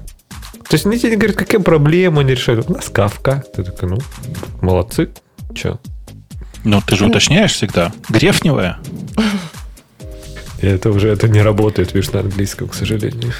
Мне Почему? кажется, Леша, твой консерн э, ну, относится к тем ситуациям, когда эм, и, точнее, консерн в этой статье относится к ситуациям, когда э, предметная область недостаточно понятна либо для там, проектировщиков, либо вообще что-то новое, и никто не может знать полностью предметную область, там, как это все пойдет в реальности. И вот в этом случае пытаться угадать, а как оно будет там потом, и нам будет проще сделать вот эту вот там новую фичу, Э, который, скорее всего, никто никогда не будет делать, в этом случае получается over-engineering. Если ты говоришь о ситуации, когда ты точно знаешь ну, свою предметную область очень хорошо, то, ну, конечно, в этом случае э, планирую, это называется дизайн. Но тут не, не даже не столько про предметную область. То есть, например, не знаю, сделать так, чтобы твое приложение, ну, давай возьмем масштабирование, да, горизонтально масштабировалось, чтобы оно, например, полностью не было завязано на какой-нибудь внутренний стейт и не могло без него жить. То есть, ну, там, не знаю, использовать какую-нибудь э, stateless авторизацию, да, или ну что-нибудь такое, например. То есть это over-engineering, или, может быть, это просто разумные шаги, которые ты делаешь, потому что ты знаешь, что если тебе потребуется развернуть два инстанса, ты это сделаешь за секунду. А не будешь переписывать весь код, э, потому что, типа, это фундаментально не работает, например, твой код с э, двумя инстансами. Вот, а, вот этой грани очень, очень сложно найти. Ну, например, отличный, наверное, хороший пример приведу из индустрии, да, то есть, например, Python с его Global Interpreter Lock. То есть, вот это они правильно сделали, что не переинженерили это и решили, что типа, да ну, многопоточность, какая многопоточность в 95 году, правильно, что, сделаем как умеем сделаем с одним потоком и быстренько выкатим в продакшн. И сейчас уже там типа 30 лет это не могут изменить, не могут переписать, и никто не знает, что с этим делать, по большому счету. Ну, а слушай, в реальности все не так. В реальности все не так. В реальности формулировка другая. Э, решили, сделали решение с локом, совершенно справедливо решив, что на скриптовых языках э, с многопоточностью пишут редко. А если сделать с локом, то в однопоточных приложениях и в малопоточных приложениях получается сильно быстрее. Э, и так и сделали. А дальше теперь главный вопрос звучит вот как. Как сделать так, чтобы введение, точнее, снятие лока не привело к ухудшению производительности? Короткий ответ – никак по крайней мере, пока никому не удалось. Ну хорошо, плохой пример. Но в целом э, я к тому, что... Но, но идею, я думаю, что вы все понимаете. Где знать, когда остановиться? Где вот, как сказать, я теперь овер-инженерю? То есть, типа, вот, и, э, мне кажется, это очень Слушай, ну, наверное, ты прав, и не в каждой ситуации так просто увидеть где-то овер-инженеринг, а где просто плохой код вообще не продуманный. Согласна. Но очень часто э, бывают ситуации, и я сейчас говорю не про кодовую базу Амазона, я в других местах работала, где ну вот стараются применять э, там паттерны, те же самые ООП, где они ну настолько мешают только. И по, по какой причине? Ну, потому что вот так вот мы используем ООП, поэтому нам нужно там и наследование, и полиморфизм, в общем, все мы это будем делать, а потом это заканчивается тем, что отдебажить ты вообще ничего не можешь, у тебя куча какого-то непонятного кода. А, вот. И ну, если это и не убивает, допустим, средний или большой бизнес, то как минимум это сильно усложняет поддержку и, ну, по сути, когда программист, да, занимается поддержкой такой системы, а, ты же платишь ему деньги все это время. И, ну, а, с другой стороны, у меня есть даже, наверное, такой контрпример самому себе, что есть, наверное, такая отрасль, которая у меня вызывает всегда шок. То есть реально абсолютный шок. Мне кажется, вот когда, наверное, бэкэнд-программист нагорешит в Наго, его отправляют в ад фронтенда просто. Гореть там вечно. Потому что вот пример оверинженеринга просто 150-миллионного уровня. Это просто эталон оверинженеринга. Причем абсолютно все, что связано с современным фронтендом. То есть там все в миллион раз сложнее, чем оно должно быть. Мне Люди кажется, пытаются ты, доказать, ты, что ты, не так. Ты недостаточно глубоко посылаешь. Вот человек, когда на, на, пишет ногой и нагрешит, его отправляют писать на флаттере. Вот там прям Dart, прям тоже в Гугле придуман, но выглядит реально так, как будто бы это ад, ад для гошников. Там еще хуже, да. Не, ну вот я даже просто, например, мне надо иногда там посмотреть во фронтенд. Э, и вот серьезно, то есть я, я помню, когда еще там вот у нас частая шутка была, да, что насколько магический спринг. Вы вообще не представляете, что такое магия, если вы не работали с современным фронтендом. Там вообще все, все на лету. Там ни, ничего не найти, там кода нет. Там все генерится библиотеками. То есть там, чтобы нарисовать какую-нибудь формочку, там используется по 65 библиотек, и, и все создается на лету. То есть вообще все, как, все это строится на каких-то convention over, over configuration. То есть если у тебя имя совпадает тут и тут, то что-то произойдет. А если у меня не совпадает, то не произойдет, но ошибки не будет, потому что, может, ты так и хочешь, чтобы у тебя ничего не работало. В общем, просто, просто дичь. Системы сборки чудовищные. Пакетов триллион. Все, что, все, что нужно во фронтенде, нарисовать долбанную HTML-страничку. Иногда ее обновить. Все. Больше ничего не надо. Нет там никакой сложности. Вот это точно от скуки, мне кажется, появилось. Программисты заскучали, они поняли, что как Умпутун его любимая версия, что типа им делать нечего, не захотелось по-настоящему попрограммировать.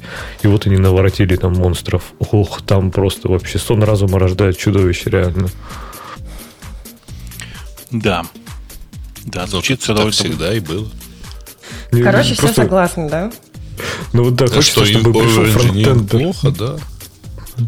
Ну, такое, знаешь, типа оверинжиниринг обычно источник проблем. Бывает такое, что оверинжиниринг внезапно как бы порождает не только чудовищ, но и параллельно с этим какие-то довольно крутые решения.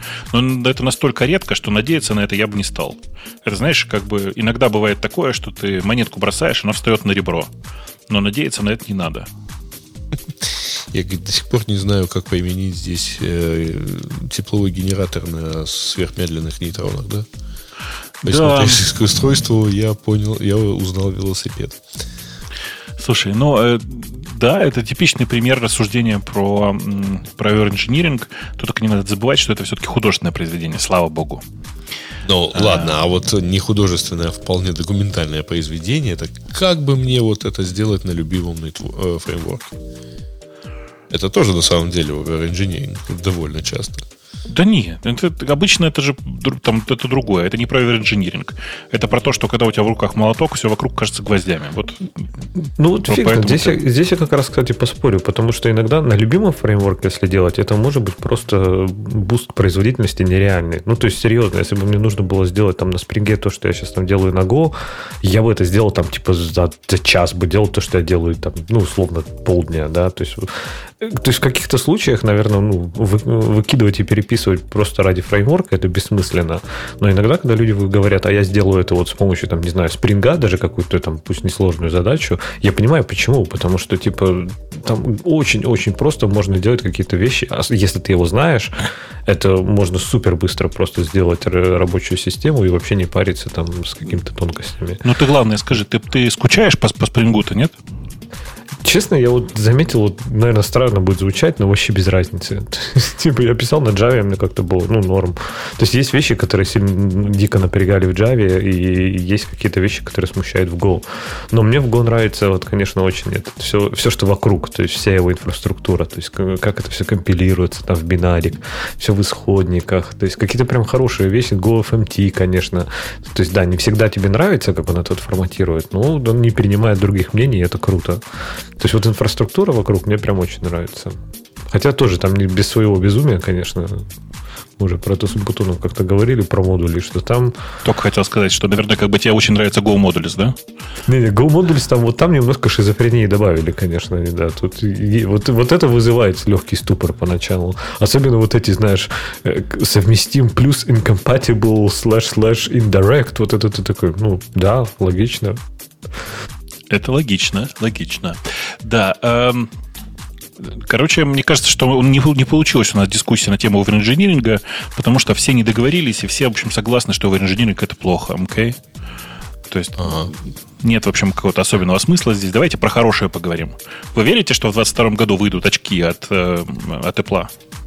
В смысле шлем, в смысле хедсет? А, ну, слушай, не в 22-м. Тем более, что тут написано in late. Э, ну, Q4 22, да. То есть, да, а значит, скорее всего, это будет все-таки позже. Ну, вероятнее всего. Потому что supply chain problems и так далее. Но вот в остальном, то, наверное, в конце концов, в общем, все движется, развивается. И это типа будет M1 по производительности. То есть это будет Oculus M1 внутри. Примерно так. Слушай, э, там, видишь, все непонятно. Значит, смотрите, э, откуда взялась эта история? Она в очередной раз от э, аналитика, который, как он называется, Минг Чи Куо, да, он называется? Угу. Минг Чи Куо. Минчи Куо, да. Да. Э, который много раз угадывал, в общем, с Apple. Надо сказать, что много раз и не угадывал. Но э, часто довольно угадывал, и поэтому все прислушиваются к его эм, заходам на эту тему. И вот он рассказывает, что якобы в конце 2022 года Apple должна показать свой э, headset дополненной реальности, который будет с процессором сравнимым с M1. Ну, то есть, как бы речь идет о процессоре, сравнимом по мощности с M1. То есть, на самом деле, э, он может быть, например, такой же, как в планшетах нынешних, в смысле, как, как в нынешних э, iPad Pro. Э, потому что Нет, они, в принципе, в нынешних так iPad Pro там M1. А ты имел в виду, может быть, мини, где A15? А Не-не-не, в смысле, я имею в виду, что реально как, как M1, в смысле, не как в новых MacBook, а как в текущих топовых iPad. То есть Ты сравнимый... Просто запутался он... в обозначениях. В не, не, не, iPad и в предыдущих MacBook, то есть в MacBook Air, например, M1, а в этих M1 Pro. M1 я, же про, я про другое говорю, про то, что в MacBook может быть и не M1, а в iPad Pro сейчас остались только M1, но тут дело не в этом. Дело в том, что он не говорит, что это этот конкретный процессор. Что это будет процессор, да, да, похожий да, на M1. Similar. Да похожий на M1. Э, и отдельно будет еще якобы процессор, который занимается работой с сенсорами. Э, откуда такая детальность, вообще совершенно непонятно мне, но окей, давайте себе представим такую э, конструкцию, что где-то у него по каким-то аналитическим его сводкам такое, такое устройство прошло. При этом очень детально описывается, что будет два 4К микро-OLED дисплея от Sony, и вообще это будет прям, ну, как бы бомба, а не железка. Я не знаю, как вы, я очень за. Я только не очень понимаю, зачем. Ну, то есть, как бы, что, что Apple будет с этим в смысле, делать? зачем? За новым э, этим? В очереди уже стоишь, небось? За новым хедсетом. Я, конечно, сразу в, в а, очередь а, стану. Слушай, конечно, не важно зачем. Главное успеть стоять в очередь. Потом Я, конечно, в очередь уже записался. Как это? Заткнитесь и заберите мои деньги. Но э, я не очень понимаю, зачем в более широком смысле. То есть сейчас, э, конечно, много хайпа вокруг э, всего, что связано с этим метаверсом и всяким таким, но что-то непонятно, э, что конкретно типичный рядовой пользователь будет делать с этим хедсетом. Apple же, в принципе, выпускает устройства, рассчитанные на массового потребителя. И вот как бы что, что массовый потребитель должен с этим устройством делать? Точнее, что он должен делать с ним, что он не может сейчас делать с айфоном и айпэдом, к примеру, да, или маком. Ну, потому что, по сути дела, ему ну, это же устройство не может каннибализировать нынешние устройства, да, по, по идее. То есть, что он может захотеть такого сделать? Пишут смотреть Apple TV, пишут у нас в чате. Но это неплохо, да, смотреть TV, Plus и разные такие штуки, но тут нужно понимать, что э, тогда это устройство, которым ты будешь пользоваться исключительно где-нибудь там в самолете. Потому что даже в метро тебе Наверное. будет не очень комфортно такой штукой. Ну да, ты должен э, там либо долго ехать в поезде, либо долго ехать в автобусе, или долго ехать или лететь в самолете когда тебе не нужно вообще отвлекаться на окружающее. Ну, получается, действительно нет все-таки масс-маркета для этого, для виртуальной реальности. То есть все эти мечты Фейсбука про их метавселенную, это все-таки пока мечты. Там, понимаешь, там проблема в том, что там сильнейшая проблема курицы и яйца. То есть э, до тех пор, пока нет массовой аудитории в нем, которая что-то делает, не появляются новые продукты, которые заставляют пользователей приходить. Не и наоборот. Появляются новые use cases. Ну, как бы да. Э, в результате ты просто не понимаешь, зачем тебе делать новый э, хороший продукт под VR, при том, что ты знаешь, что там нет аудитории. А аудитория такая, а, ну там делать нечего. Типа, зачем покупать? Ну, кстати, аналогичное, ну, все равно, значит, вот тут действительно не очень понятно, а, зачем нужно это устройство, потому что оно же по определению, все эти виртуальные вещи, они же по определению, ну, как бы не мобильные все не предполагают, что ты где-то сидишь. Ну, стоишь. Стоишь, например, да. Ну да. Но ты находишься в знакомом месте. Ты не можешь идти одновременно. Вообще, кстати, это, это ну, любопытная идея, да? Э, ну, жаль же, что нет э, э, игр или каких-то активностей для Oculus, которые рассчитаны, что ты стоишь, ну, типа, ты, ты начинаешь свое действие в центре футбольного поля. Представляешь? Ага. И это, кстати, там, кстати, знаете, есть для, для квеста такие развлечения, вообще для окулусов. Эм, в смысле, для современного VR довольно забавное такое развлечение. Это когда берется комната, она определенного размера, ну, скажем, там, не знаю, 5 на 10 метров.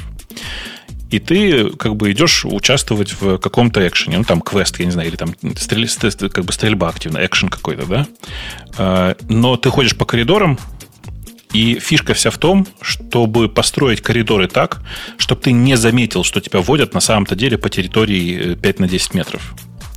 То есть ты как бы проходишь по какому-то куску лабиринта, входишь в лифт, э, через какое-то время двери лифта открываются, ты понимаешь, что тебе нужно идти там, назад или еще как-то, или ты заходишь в телепорт, тебя перебрасывает в другое место. То есть ты как бы так или иначе, физически находясь в пространстве 5 на 10 метров, не чувствуешь эм, ограниченности этого пространства. И это очень интересная задачка с точки зрения вот этого умения строить, ну, как, с точки зрения геймдизайна, с точки зрения уметь, э, уметь построить такую конструкцию саму по себе. А если ошибешься, то в стену игрок, я так понимаю, да, уйдет? Конечно, конечно. Что ошибка, эм... там тестерам тяжело, наверное, знаешь, так, только шлеп-шлеп из, из комнаты. А ты же так и не купил себе, да? Не-не, я пока еще, на это вы меня пока еще не развели. Окей, ладно, мы, мы поработаем такое? еще над этим. Ну, еще, из, да. Один из самых интересных опытов, которые я тут проделываю с людьми, там есть, знаешь, э, симулятор ходьбы по доске. Э, выглядит он так. Ты кладешь на пол доску, прям физическую доску, э, а она, ну, как бы размещаешь, как она лежит в виртуальном пространстве. После этого очень интересный опыт, когда ты заставляешь Убираешь, человека по доске, по доске пройти между, ну, как по доске, лежащей между двумя э, скайскрэперами, как это называется-то? Ну, небоскребами. Небоскребами. То есть эта доска лежит между двумя небоскребами, и ты должен по ней пойти, внизу очень далеко, э, понятно, очень высоко ты находишься, и будет очень далеко падать. Очень интересный experience, прям вообще. Прям, ну, в смысле, во-первых, большая часть людей находится в панике по этому поводу. Ну, еще из-за того, что, понимаешь, ты реально идешь по доске, и ты ее ногами чувствуешь, ты ощущаешь, что вот у нее край доски, и тут можно случайно подскользнуться и упасть, и вот это все. С одной стороны. А с другой стороны, очень интересный опыт. Это предлагать всем, кто один раз уже по доске прошел, встать на середине этой доски и спрыгнуть вниз. Ну, ты же знаешь, что это виртуальная реальность. То есть это же как бы ну, не настоящее все. Э, давай, спрыгни. Так интересно на людей смотреть, еще потому, что каждый, кто спрыгивал вниз, э, ну, то есть мне всегда приходилось этих людей страховать. То есть ты стоишь сзади и стараешься человека подстраховать, потому что вот он прыгает, и он ожидает, что он сейчас полетит вниз все равно. При том, что там очень простая графика, которая там, как в играх 15-летней давности и все такое. Все-таки удивительная, как бы даже в современном VR, уже удивительная, удивительная степень погружения людей в это все. Ты прямо начинаешь в это верить. Да. Короче, я не знаю, в смысле, я думаю, что покупать надо. В смысле, не знаю, что это, но покупать надо. Если действительно в следующем году Apple выпустит такое устройство, то, во-первых, я уверен, что перед этим э, Facebook, в смысле, Мета постараются и выпустят свое срочно. Прям побегут и сделают новый Quest 3 наконец-то. Или Quest 2 Pro, пофигу. Вот. А, но если Apple выпустит, придется иметь и то, и другое устройство опять. Потому что Apple же, как обычно, сделает все несовместимым ни с чем. Но они же всегда и так делают. С чем? И, и с Lightning. А, и с Lightning. Ну, я надеюсь, все-таки с USB-C, э, как, как, на, ну, как, как для MacBook. Но я уверен за то, что у Apple получится создать свою экосистему приложений. Потому что то, от чего страдают сейчас реально все вот эти мобильные платформы, в первую очередь Oculus Quest, что приложений маловато просто маловато. А здесь же что? Ну, как бы чуть-чуть поменял приложение для iOS, и вот оно бац и работает. Я уверен, что так и будет.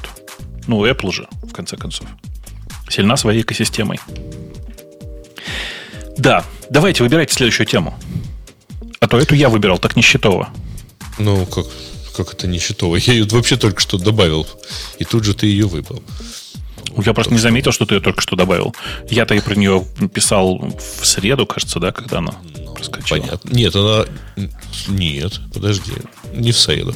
Ну, короче, ну, она до сих пор свежая, в том числе потому, что, кстати, почему у нас сегодня так немного тем, потому что в Америке на этот день все, э, на этой неделе все активно говорили спасибо. А, день благодарения же в четверг был. О, Я спасибо, что ты напомнил, да. Ощутил, что прямо вот просело количество новостей. И вот с четверга, кстати говоря, этот слух про Apple и, и держится. Так что очень удобно. А у меня, кстати, это есть э, тема, извиняюсь, рекламная. Ты а, открути же ее скорее. Помнишь, ну, как как крути? Давайте э, просто, так сказать, спросим. А тем более, что, кстати, тут же где-то черные пятницы ходят.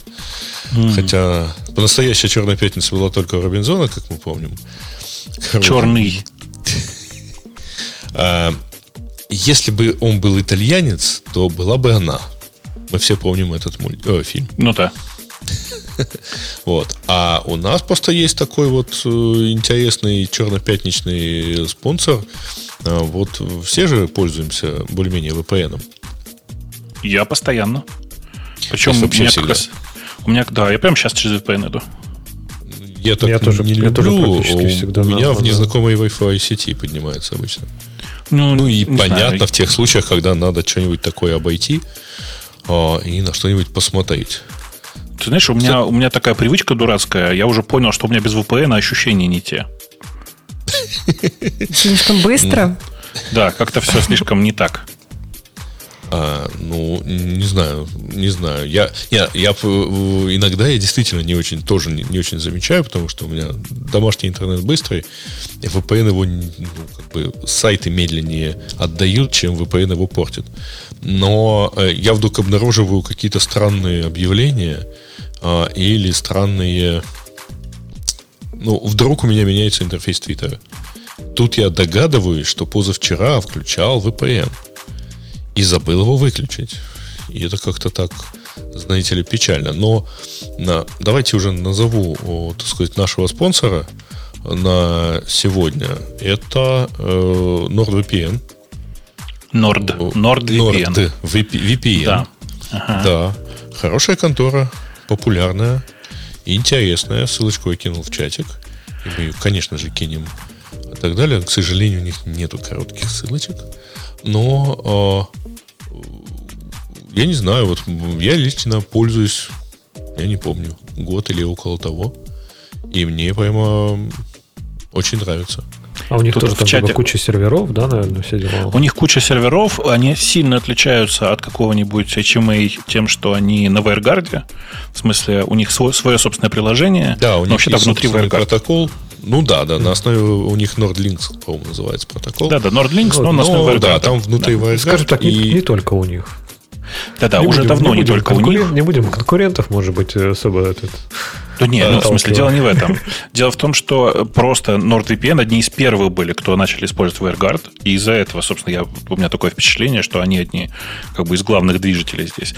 Почему, про, почему про WireGuard говорим? Потому что он, Аня тут как раз пошутила, что тут все слишком быстро. Так вот, с WireGuard ты разницы не замечаешь. Ну, по крайней мере, я не замечаю разницы в скорости. Да. И кроме того, э, ну, у них вообще просто под массу всего сделано. Э, приложений, например. Есть и приложение, и есть э, даже э, вариант для э, там, того же Apple TV. Можно хоть, хоть так, хоть так. Ну, понятно, для чего это делается в случае с Apple TV или с другими, да, чтобы вот нормально пользоваться американскими, например, подписочными сервисами. Это тоже можно.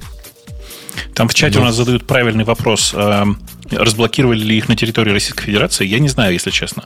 Кто там Вы из России понимаете, сейчас... это вопрос как бы да. не к этому составу ведущих. Уже. Зайдите, зайдите, пожалуйста, и почек, и чекните. В смысле, открывается ли сейчас nordvpn.com? Э, думаю, что да. Или вам нужен VPN, чтобы дойти до NordVPN. Чтобы купить VPN, вам нужен VPN. Ну, что-то же в этом есть, что вы. А, По-моему, очень ну мило. Ну да, но причем это честный VPN, между прочим. В отличие от... Э, э, я вот там последнее время пользуюсь Safari вот в Монтерее, и, естественно, там у меня включен этот Private Relay, э, точнее, Private как он там называется, private, private IP или private web, а, ну, то есть фича, в которой вам, максимально... Private называется. Прости, да, да, максимально анонимизируют а, в Safari и в Mail, а, ну, должен сказать, что все-таки вот Apple пока еще должна шлифовать это дело, потому что я регулярно на сайтах, защищаемых Cloudflare, натыкаюсь на капчу, при том, что Apple сотрудничает с Cloudflare, чтобы пробрасывать э, трафик. И он не, не становится от этого сильно анонимным. То есть э, все равно видно, откуда вы пришли, из какой страны, например. Вот. Это что касается Apple. Поэтому все-таки, если надо сделать вид, что вы находитесь не там, где вы находитесь, или просто минимальную гигиену соблюсти, то вот автоматически поднимающийся VPN, например, от Норда, это прям хорошо.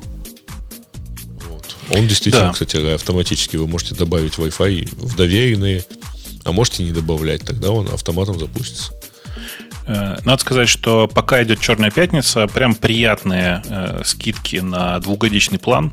Если вы сейчас заплатите за двухгодичный план, то вы заплатите 79 долларов. Я просто открыл ссылку. 79 года. долларов это 3,30 за месяц.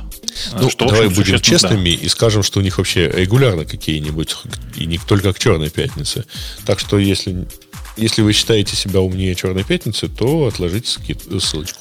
Я для себя, потом. да, я честно скажу вам, я рассматривал для себя NordVPN, и единственная причина, по которой я не пользуюсь им, это то, что иногда мне нужно выходить через VPN из, через Россию. А это как бы, ну, противоречит самой идее NordVPN, понимаете, да?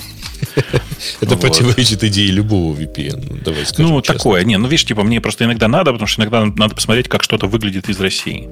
Э, Есть VPN-сервисы, которые позволяют это делать, но они, конечно, и дороже, и, ну, на мой взгляд, медленнее, чем NordVPN, и поэтому я как бы э, искренне считаю, что там Nord это очень неплохое решение. Да. Э, ну, на этом это было, была, э, м, было окончание рекламы. Ну и, кстати, так на всякий случай, просто вдруг кто-то не знает, отдельно хочу сказать. э, обратите внимание, вы можете заплатить за Nord с помощью любой криптовалюты. Ну, как любой, с помощью э, э, биткоина. А Крипто, да. Ну, с помощью, с помощью крипто- криптовалют. Ну, конечно, с помощью, с помощью биткоина и эфира, в первую очередь.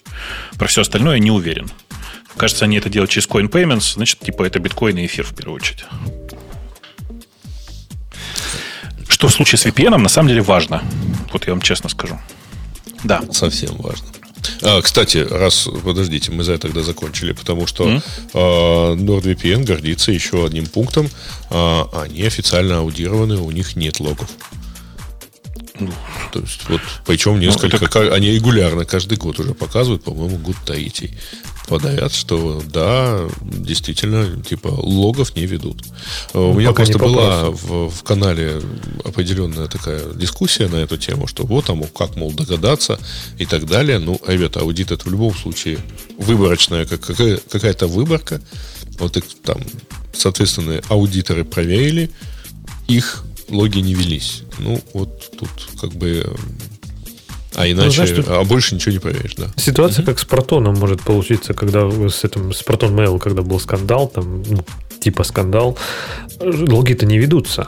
Но по распоряжению суда они включили логи для конкретного пользователя. А если ты помнишь, тогда был не так, тогда как раз в том-то и заключалось, что они включили логи для почты. И Ну да. отдельно сами сказали, что вот Что если бы он VPN, пользовался да, нашим да. VPN, мы бы не имели права Но сохранять его IP. это из-за особенностей работы, э, из-за особенностей вообще швейцарских законов, как я понимаю. Но в принципе, если, например, Швейцария примет закон, по которому точно так же придет дядька из Интерпола или тетька, кстати, будем гендерно-нейтральными, и подаст ему ордер и скажет, залогируйте ко мне вот это вот, вот этот email, там адрес или вот этот VPN аккаунт, я думаю, ну, они же не могут сказать нет на требование суда, правильно? Поэтому логов-то нет, но кому надо, у того будут логи. Э, ты знаешь, Это логи, кого уверен. надо логи, да? Да, это лог, это лог, кого надо лог будет. Ну, я не уверен, что вот прямо так, вот это прямо так можно отследить. Ну, то есть, Ду- Думаю, что нет. Думаю, что нет. Эм, да. Э, Да. Не знаю, кто из вас А теперь- пользует... Что говоришь? э, продолжи, продолжи. Не, ну просто я думаю, что вы хотели тему уже наконец-то выбрать, потому что Вот, я хотел, выбрал я. э, Да. хотел предложить, так сказать, наконец, э, перестать заниматься сексизмом и э, предложить Ане выбрать тему. Тем более, что она нам обещала разъяснить все за мэнсплейнинг. Мэнсплейнинг, кстати, Аня, это такой э, процесс, когда мужчины объясняют женщине совершенно очевидные какие-то вещи. Например, как выбрать тему. Я же уже выбирала. Ну, давайте еще одну. Мало. Ну, ты, как- ты же А понимаешь, что ты мы- кушаешь? Скажи. Блин, было слышно, да. Поделись с нами, поделись с нами. И это Нет, будет это не был вопрос, э, типа, что ты кушаешь. Это был искренний интерес, что именно ты кушаешь. Вы серьезно? Конечно. Ты, ты говоришь, увидела на картинке? А, Ему всегда интересно, что поесть. Короче, тема. Эм, Нужно... Так, из первых, что там я еще успела читать? А, Слушай, ты значит, сначала расскажи, Это, что ты кстати, не кушаешь. критерий, да. У меня вообще так получилось, что сейчас время завтрака, я очень поздно встала, поэтому я ем бутерброд с авокадо и помидорами. Сама сделала? И А ты хлеб обжариваешь? Я отлучилась на время рекламы. А ты хлеб, Вот. а ты хлеб в тостере обжариваешь или на сковородке? А я Да как вы серьезно? Я в тостере. Не, я, кстати, нашел, я перестал делать в тостере, мне кажется, слишком сухой. Я чуть-чуть с маслом обжариваешь, и реально сливочное масло, и буквально чуть-чуть с двух сторон, и он получается вообще офигенно мягкий, очень вкусно Ой, это, наверное, Гораздо правда, круче, очень чем в тостере, я говорю. Но я не знала, как долго будет длиться реклама.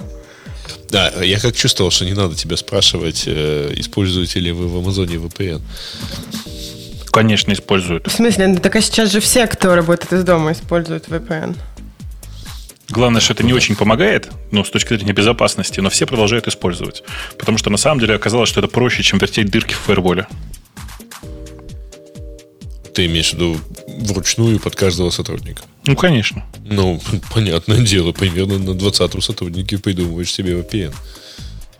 Если не раньше. Но это, кстати, оверинжиниринг э, тоже тут возможен. Э, Что если ты для себя одного строишь VPN? У меня для себя одного тоже VPN. В смысле, я уже много раз рассказывал, я использую Tailscale. Если вы никогда не пробовали, обязательно попробуйте. Это прямо космическая штука. Tailscale.com э, это продолжение, знаете как, это э, VPN, который не надо конфигурировать. В том смысле, что э, это такой VPN, который построен на базе WireGuard. Ты с каждой своей машины заходишь, э, как бы запускаешь э, бинарник, собственно говоря, Tailscale, который говорит, давай авторизуемся. Открывает браузер, ты открываешься, открываешь, верифицируешься гугловым, например, аккаунтом.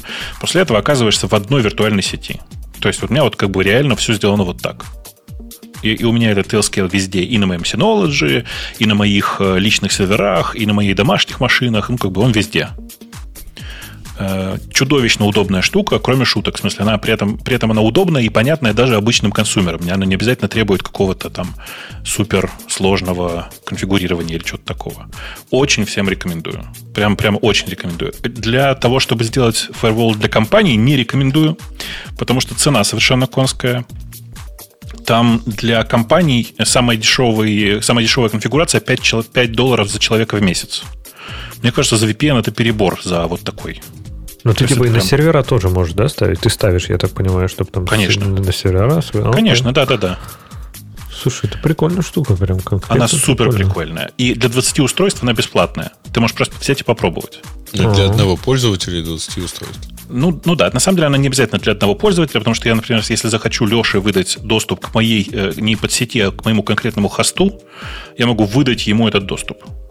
Прям дать ему То инвайт есть там ссылку. типа какая-то которая- ссылка даже есть? Да, А, да, да, да, да, да. Слушай, ну Вот. классно. Так даже тогда бесплатный, в принципе, хватит для такого, для вот на моего Я для домашнего и использую бесплатный. Я на самом деле я заплатил им э, 48 долларов в год исключительно для того. Там есть причина, они говорят, что типа если вы хотите до 100 устройств, то типа заплатить за план Per- Personal Pro. Но я за него заплатил тупо для того, чтобы поддержать проект. У меня другой причины нет. Он как бы прям вот то, что надо мне, я считаю. Очень рекомендую. Очень странная штука, и удивительно, что такой штуки не было раньше, и очень жаль, что она не вся open source, ну, как бы, ну, все как обычно, потому что у них есть вот этот центр авторизации, который, э, собственно, на, ну, на их стороне находится.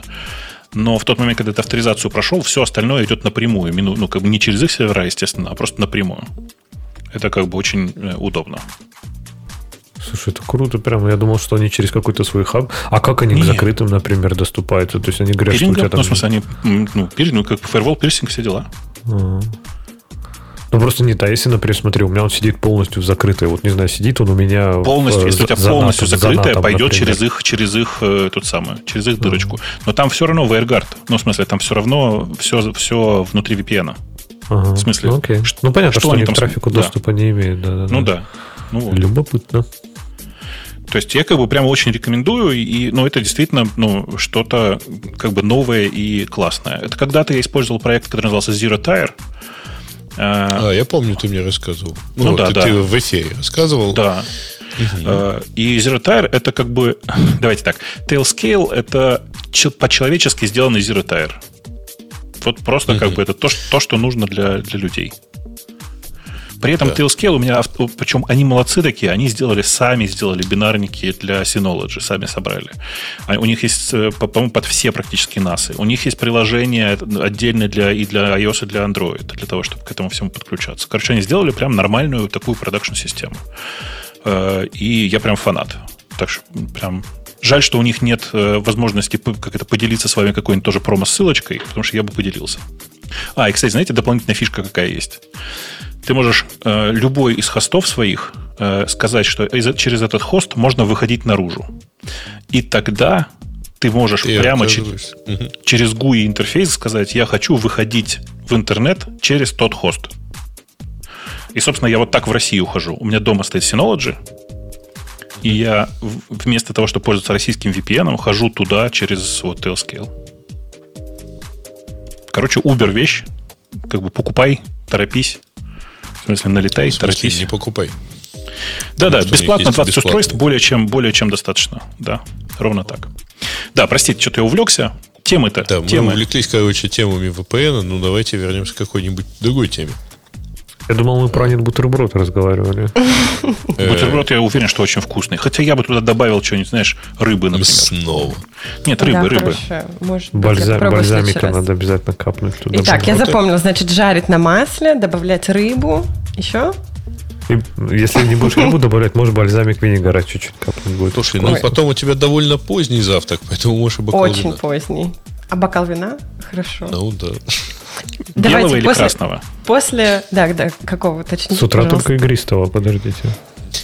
Игристое по же- мы же- утрам. Мы же не Слушайте, животные все может нам кулинарный еще подкаст замутить? А, Ну, во-первых, там лучше иметь видео все-таки, а тут большинство отказываются от этого. А во-вторых, э, ну, не знаю. Мы же... Просто это будет э, грустно. Там большая часть будет рассказывать в основном про стейки. Ладно, давайте к э, теме. Значит, э, я хочу стейк. Э, Remote еще work, бутерброд не доела. remote work can be a very bad way to start a career. Э, В общем, эта тема О, о это, том, кстати, что... прямо крутая тема. Да, давай поговорим про это. Да. Да, я очень надеюсь, что мне удастся презентовать эту тему, так что со мной будет поспорить, а то вы со мной не спорите вообще. В общем, э, тема о том, что удаленная работа может быть очень плохим способом на- начать карьеру. А, в- И я помню, мы говорили об этом, конечно же, в начале пандемии, о том, что, ну, как всем нравилось работать из дома. И я не помню, у кого было какое мнение, но кто-то, то ли Ксюша, то ли я, говорил, что, ну, типа, давайте подождем, посмотрим, потому что эм, Что это было? не знаю, я вот проверяю у меня что-то. Вроде нет. Все тут? Все тут вроде. Да-да-да, все тут. В общем, мы задумывались о том, эм, ну, не повлияет ли это на новеньких людей, которые приходят, как они будут вливаться в работу, насколько это будет тяжело, насколько это повредит э, ну, работоспособность э, вообще всех сотрудников в целом через какое-то время. И, наверное, сейчас уже как бы все начали замечать э, ну, какие-то изменения.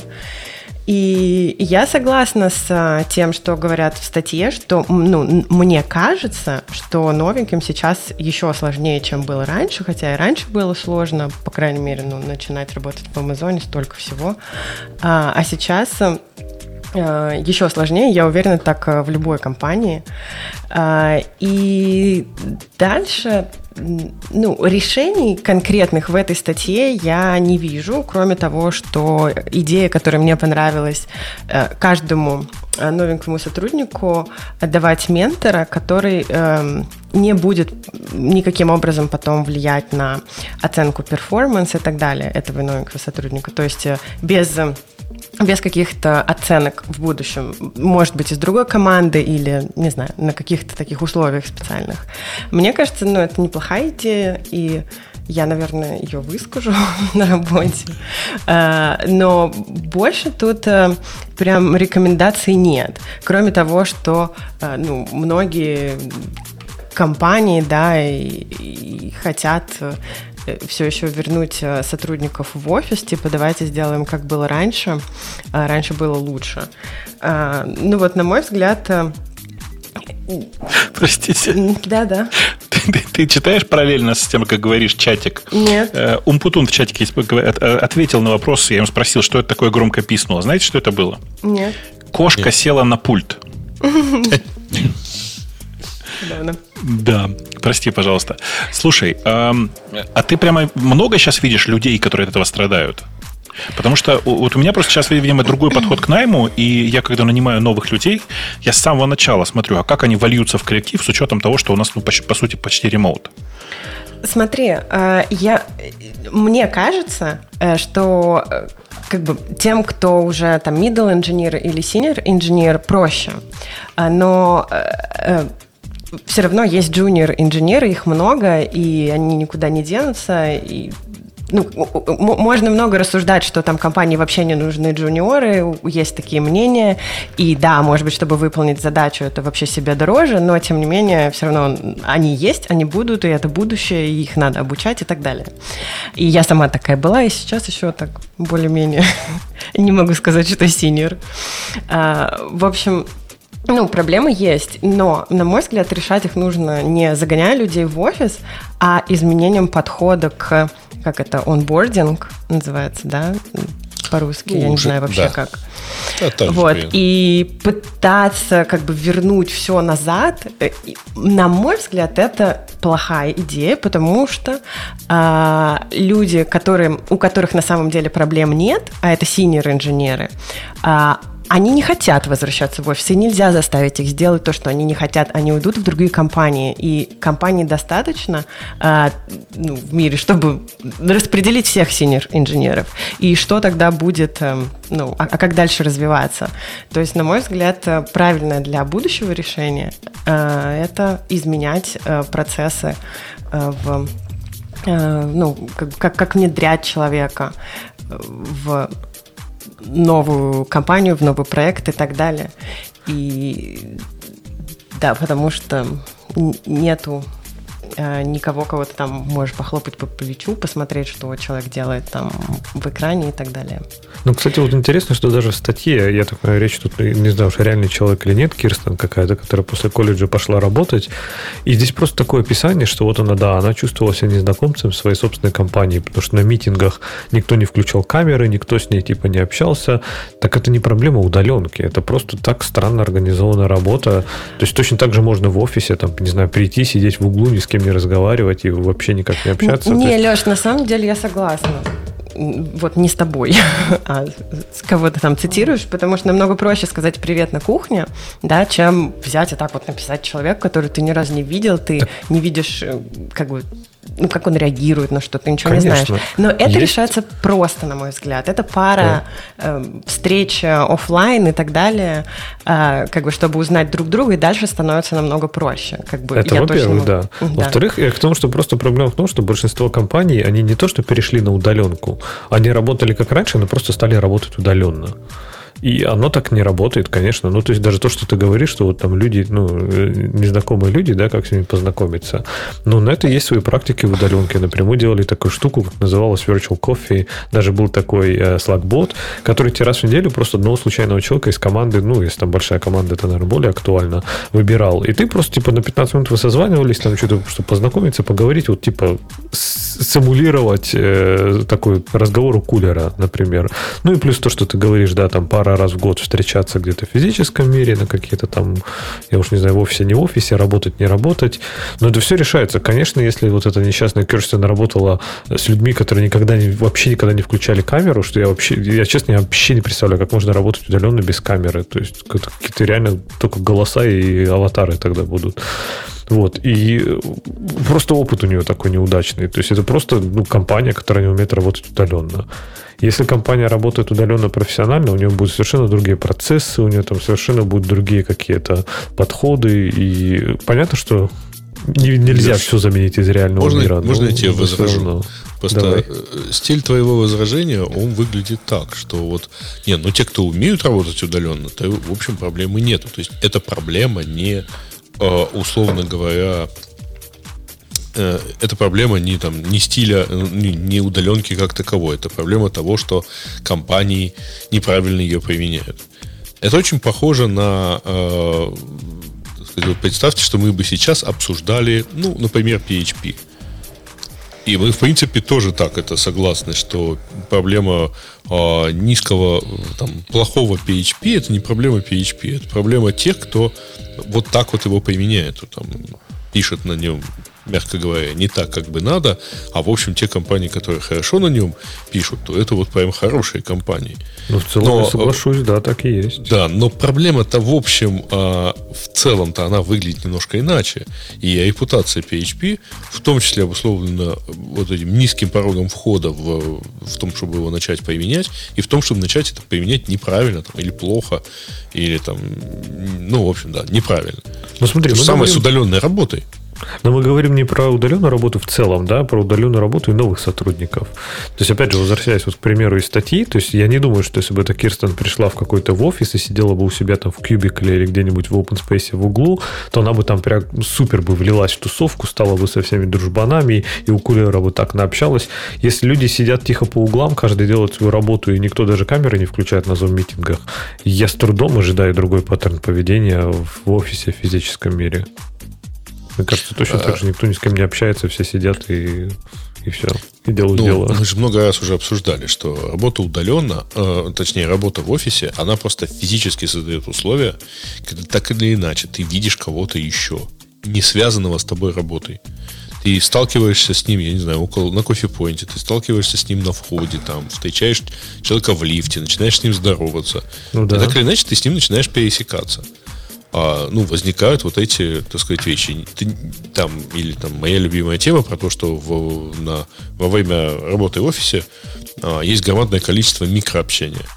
Ну, такого, которое ты э, ну, как бы не воспроизводишь. Ты там с кем-то пересекся, что-то там сказали пару слов, кивнули головой и разошлись. А, это как бы даже более того, как правильно сказать, непреднамеренное какое-то общение, оно тоже как бы это рабочее общение. Его нету в удаленной работе. Ну, оно Для него да, надо создавать да. условия, чтобы оно сохранялось, чтобы оно проявлялось как-то. Да. Тот же самый хадл в э, Slack, когда все сидят просто и слышат друг друга, да, когда общаются. Ну, какие-то вещи все равно потеряются, только я не думаю, что они прям такие критические для продуктивной работы. То есть, да, это прикольно, но, типа, знаешь, это просто другой стиль работы. И, и не знаю, вот для новых людей, которые приходят в, в индустрию, да, например, там только начинают работать, не знаю, мне кажется, это вопрос компании, культуры компании, а не удаленки или не удаленки. То есть, можно прийти и начать работать на удаленке так, что никакой физический мир, физический онбординг этого не изменит. Мне кажется, что работа в офисе э, скрывала много а, как бы ошибок, недостатков в самом процессе внедрения сотрудника, потому что если сотрудник ну, общительный и ну, как-то более-менее вливается в коллектив, он тебе сам скажет, а, типа, я вот тут там не понял и так далее. И многие э, какие-то мелкие э, вещи, которые ты делаешь каждый день, объяснялись вот, из уст в уста, и нигде не задокументированы и так далее. И это кажется, что это все мелочи, но это мелочи для э, опытных сотрудников, а для тех, кто только приходит э, в профессию из университета, э, каждая вот эта мелочь, это ну, ну как бы значит, потраченное время, такой... ты чувствуешь себя, что ты что-то вообще глупее всех, и это плохо, так не надо. Ты сейчас, Аня, только немножко оправдываешь плохие практики тем, что, а, как фольклорно передадим из уст Нет, нет, я считаю, что... Документируйте. Вот, я считаю, что работа как бы в офисе, в любой компании, я, я не думаю, что существует идеальная компания. Плохие в любой компании навязывает. Не да, навязывает, а позволяет эм, как бы проглатывает вот эти ошибки тем, что э, есть вокруг люди, которых всегда можно похлопать по плечу и, э, ну, спросить, типа, а как это делается. А когда ты удаленно, все становится очень явно, что, ага, вот тут пробел. И надо решать вот эти пробелы, так. а не пытаться загонять людей в офис. Это я Это... согласен. А почему ты считаешь, что нельзя в удаленной работе похлопать человека по плечу? Um... У нас длинные руки, сказала Стап ну, Нет, наверное, можно. в Slack написать, типа, не знаю, можно, можно, поговорить. Знаешь, я не, я не могу тебе ответить на этот вопрос, но я, я замечаю, что это так. Возможно, потому что остается как бы рекорд. Я не знаю, почему это так. Ну, но... Либо можно с видео созвониться, чтобы не было никаких следов. Все, что произошло в Slack, остается в Slack. Может быть, не знаю. Но вот у тебя нет, ты не замечаешь, что, ну, как бы люди меньше стали, ну, как бы думают 10 раз перед тем, как на самом деле задать какой-то вопрос, спросить, что с одной стороны хорошо, но с другой стороны, ну, и иногда сложно оценить, особенно вот тем, кто начинает работать, типа, а это правильный вопрос или нет. Ну, не знаю, сложно, сложно сравнивать. Ну, вот, например, когда вот мы там отбордили, у нас было сразу несколько человек, и у нас был общий, ну, естественно, общий Slack, где мы все это обсуждали. И наоборот, там люди говорили, что это очень полезно от того, что ты спрашиваешь, спрашиваешь вот так, не похлопав по плечу, знаешь, где-то в темном углу, угу. а ты спрашиваешь Slack, и они говорят, о, блин, а у меня, типа, следующее, что мне надо будет сделать, это, там, не знаю, настроить доступ к VPN. Вот. И, угу. А хоп, им там инструкцию прислали уже. Они говорят, круто. Uh-huh. То есть в чем-то это даже помогало, что это общение было виртуально. Вот как ты говоришь, это не становилось э, фольклором, а становилось такой задокументированным шагом. Если это становится будет... задокументированным шагом, круто. Вот, мне кажется, туда и нужно двигаться. Я вот не знаю, я, мне кажется, в, в том, что говорил Грей, услышала, что, э, ну, как менеджер, да, Грей, ты, ты бы хотел, чтобы люди вернулись в офис или нет?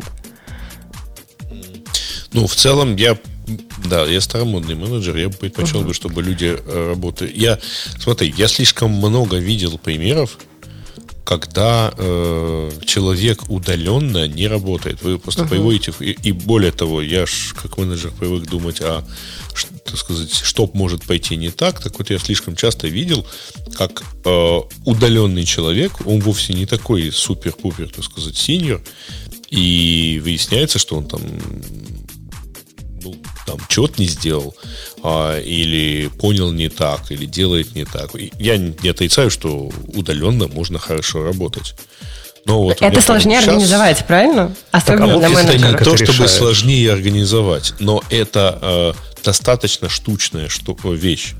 То есть, вот, если бы можно было бы собрать команду исключительно из суперсинеров, то угу. да, но у меня вот прямо uh-huh. сейчас отвалился человек, который вроде бы как достаточно умудренный и так далее, ни разу не подводил, но человек просто на неделю пропал. Вот, и не отвечает ни на что. Ну, не отвечал. Угу. А, ну, естественно, Слушай, ну, понятно. А, как, а было... как в офисе-то ты это бы решил? Я вот не очень Я говорю, неужели у тебя не было людей, которые просто, просто да. пропал из офиса и все, да? Да. Не, ну, если он просто пропал из офиса, значит, его нет на работе. Ну, а если он не отвечает, если он не отвечает, значит, его не отвечает. Не, ну если он целый день не отвечает, значит, его нет на работе, правильно? Это его работа отвечать. Я к тому, что это же офис не решает эту проблему. То есть ты же не будешь стоять у него за спиной. Ну, ты говоришь, что там некоторые сделают, например, плохо. Но ты же не будешь стоять за спиной у человека и проверять, как он делает, правильно? То есть ты точно так же увидишь результат его работы через там N дней.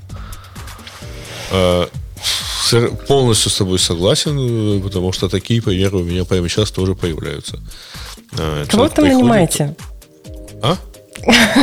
Не, ну это не, имеет отношения, это не имеет отношения к разработке. И, ну, просто, да, у меня разные примеры имеются в запасе.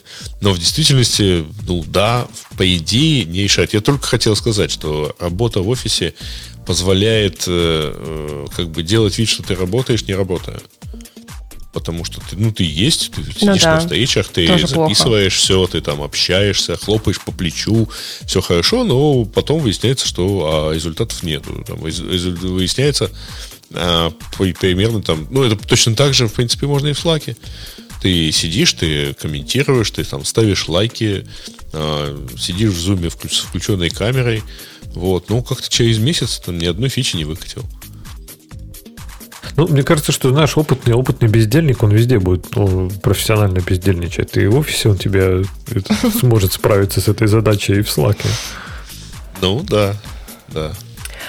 Короче, основная мысль, которую я бы хотела донести, это э, что невозможно будет, уже ситуация изменилась, изменилась настолько, что невозможно будет опытных специалистов, которые не хотят возвращаться в офис, вернуть их в офис. Этого не произойдет. Я не знаю, они уйдут работать в другую компанию, там, в другую команду, неважно.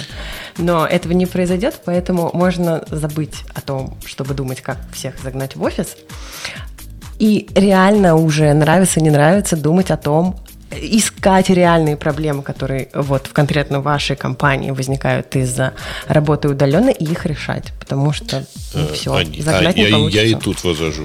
Давай. Почему-то все проводите э, такие параллели, из которых э, неявно следует вывод, что только тот специалист, который хочет работать удаленно, является синером.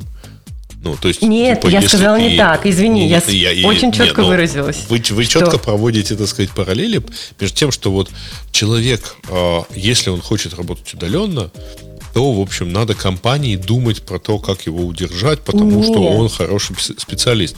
А может быть, компания, знаете, специалистов много. Может быть, компания найдет себе только таких, которые хотят работать в офисе.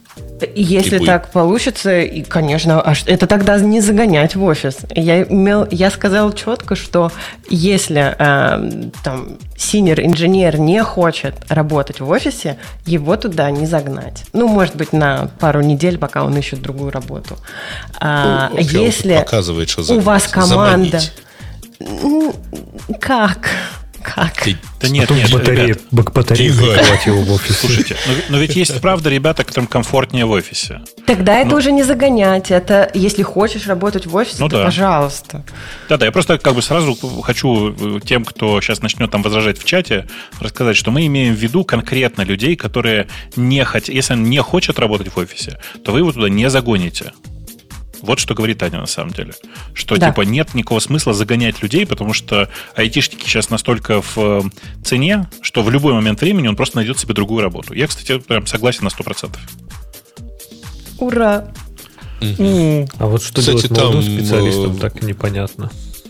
А вы же обратили внимание, что Zoom опять пошел вверх на бирже? Да, конечно, буквально, ну это понятно бук, почему. Буквально сразу, как за два дня после обнаружения нового штамма коронавируса. Леш, я это говорила как раз к молодым специалистам, что так как я вижу вот этот тренд, что, ну, я вижу, что много людей, э, синер там и ну, опытных инженеров не хотят больше работать в офисе. И это, ну, у меня много знакомых в разных компаниях, тренд везде один. Очень всем понравилось работать из дома. Поэтому их не загнать. Соответственно, если не будет Э, специалистов, которые будут обучать новых инженеров, э, ну, вообще все развалится. Поэтому сейчас нужно решать проблему не как загонять людей обратно в офис, а как э, делать так, чтобы э, новенькие вливались лучше, быстрее. И это совсем другое, если просить э, опытных ну, инженеров, не знаю, там, разработать план, подумать, что не так, что-то изменить, какой-то процесс э, нынешний, э, чем пытаться загнать в офис. Вот. Конечно. Не, мой главный прочим, посыл э... в том, да, быстро только добавлю, да. что мой главный Давай. посыл в том, что вообще ничего не меняется. Офис или не офис не меняет. То есть, если человек хочет работать, он будет молодой специалист, он найдет с кем поговорить, как спросить. Э, а если он не хочет работать, то и в офисе не будет работать. То есть, мне кажется, удаленка вообще ничего не меняет. Поэтому да, меняет. Думаю, меняет. Да, не знаю, мне ну, кажется... Опять-таки, мы говорим... Давайте так, а теперь мы говорим о молодых специалистах. А у молодого специалиста нет вот этой вот, вот э, конструкции. И более того, кстати, а как учить молодого специалиста, если у вас все замечательные разработчики, э, инструкторы, э, хотят работать вне офиса? Так, а Zoom вот. придумали? Вот. Я вижу ответить. один выход. А, Какой? так сказать, упорно, так сказать, целеустремленно набирать людей, чтобы у вас хотя бы половина людей сидели в офисе. А, почему? а я вижу другой выход. Вот видишь, Грей, ты видишь один. А вот что дешевле? Э, найти людей, которые хотят э, сидеть в офисе, или разработать ну, обычно fully remote компанию? Дешевле переиспользование. Да? А как у вас обучение связано с удаленкой или не? А что, удаленно нельзя вот обучать джунов или что? Или обязательно Да, только ты в можно, офисе? можно. Сразу а то начинаешь- есть все- джуны в офисе, а начинаешь человек им- э, удаленно. Не-не, начинаешь с таким боди language их обучать. Зашел такой, танцуя, хоп-хоп-хоп, они сразу, во, как сеньоры тут умеют. То есть, какая разница? То есть, если ты будешь обучать э, там джуниор-разработчиков, то ты будешь точно так же их удаленно обучать, если это входит в Э, твои Смотри, задачи. у меня на самом деле логика такая. Есть, а, если ты обучаешь джунов удаленно, ну, джунов или мидлов, там, там, вводишь в курс дела в компании, то тебе надо, кроме того, что ты их обучаешь, тебе надо еще это делать эффективно удаленно. То есть это две задачи. И вот вопрос. А у тебя э, задача, вот эти две задачи, они там оправдывают, э, что дешевле, решать эти две задачи или какую-то часть А синеров чем держать в фундаментально офисе? задача отличается? То есть, вот считай, например, тебе надо будет ввести меня сейчас в курс дела какого-то, да, что-то мне рассказать. Нет, Например, тебе надо какую-то не фичу считай, для на сайта. себе не показывай, Ну хорошо, пожалуйста. тебе кому-то надо будет э, показать в- человеку, там, что сделать, например, на сайте кнопочку сделать, да, синий сделать зеленой. Да. То есть ты можешь в офисе это сделать, а можешь сделать э, ну, там, через Э, Zoom. Я тут- согласен, что в офисе иногда удобнее, Слушай. например, вот брейнстормить, да, у whiteboard это да. Не-не-не. Леш, А- ну ты просто опускаешь всю ту, э, все те софт-скиллы, которые нарабатываются, ну, до сих пор нарабатывались в офисе. Ну, э, слушай, Какие? есть компании, в language? которых ничего такого не нарабатывалось. Есть же GitLab и другие ребята, которые remote-only всегда жили. И нормально себя чувствуют, между прочим. На, на IPO некоторые выходят. Я даже задумался, а какие скиллы А они в джуниоров набирают? Конечно, конечно, набирают. То есть, а какие скиллы вот в физическом офисе, по именно софт-скиллы в офисе, которых нет вот удаленно? То есть ты точно Э, так же с людьми Умение общаешься? э, чит-чатов у кулера. Ну, small наше все, мы каждое утро начинаем со small вот считается. Опять-таки, Ну, ты ты же не себе кулера. показываешь, а ты прямо вот сразу с первого дня работы начал работать удаленно только. Нет. А может быть, Ну. это, кстати, неплохая идея про смолтоки с утра. Вот, Елеш, если у вас все так замечательно, может быть, это как раз то, чего многим не хватает. Потому что, ну, ты так говоришь, э, как будто это само собой очевидно. Но нет, не, не во всех Нет, компаниях конечно, не утро всех. начинается со Не, смолтока. мы, мы в настолке там играли, собирались и прочее разное. То есть все виртуально, удаленно. Нет, подожди, Да, а, вот. ну, это же произошло после какого-то довольно длительного периода работы в офисе.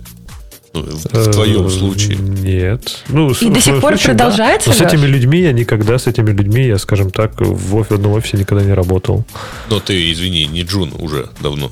Ну да, ну, ну, я вот не знаю, вот я на себя сейчас проецирую, то есть если бы мне надо было сейчас прийти в индустрию, то есть что бы изменилось? То есть, не знаю, наверное, ничего. То есть если бы я работал удаленно в начале карьеры, ну, ну окей, я мог спросить, повернуться к кому-то и что-то спросить, а сейчас я в слаке напишу ему сообщение, что-то спрошу. Ну, как- какая разница? Большая. Мышцы, мышцы шеи у тебя не задействуются больше. Точно. И, и Нет, стан- ну, и стан- слушайте, и станет шея с длинной этой- такой, и с этой точки зрения можно посмотреть назад, там, лет на 20 и подумать, а чему мы так с перлом-то мучились? Да? Надо было сразу на питоне писать. Да, ну, ну, с PHP точно можно было не мучиться. Это прям стопудово. Ну, Э, э, ну, да. нет.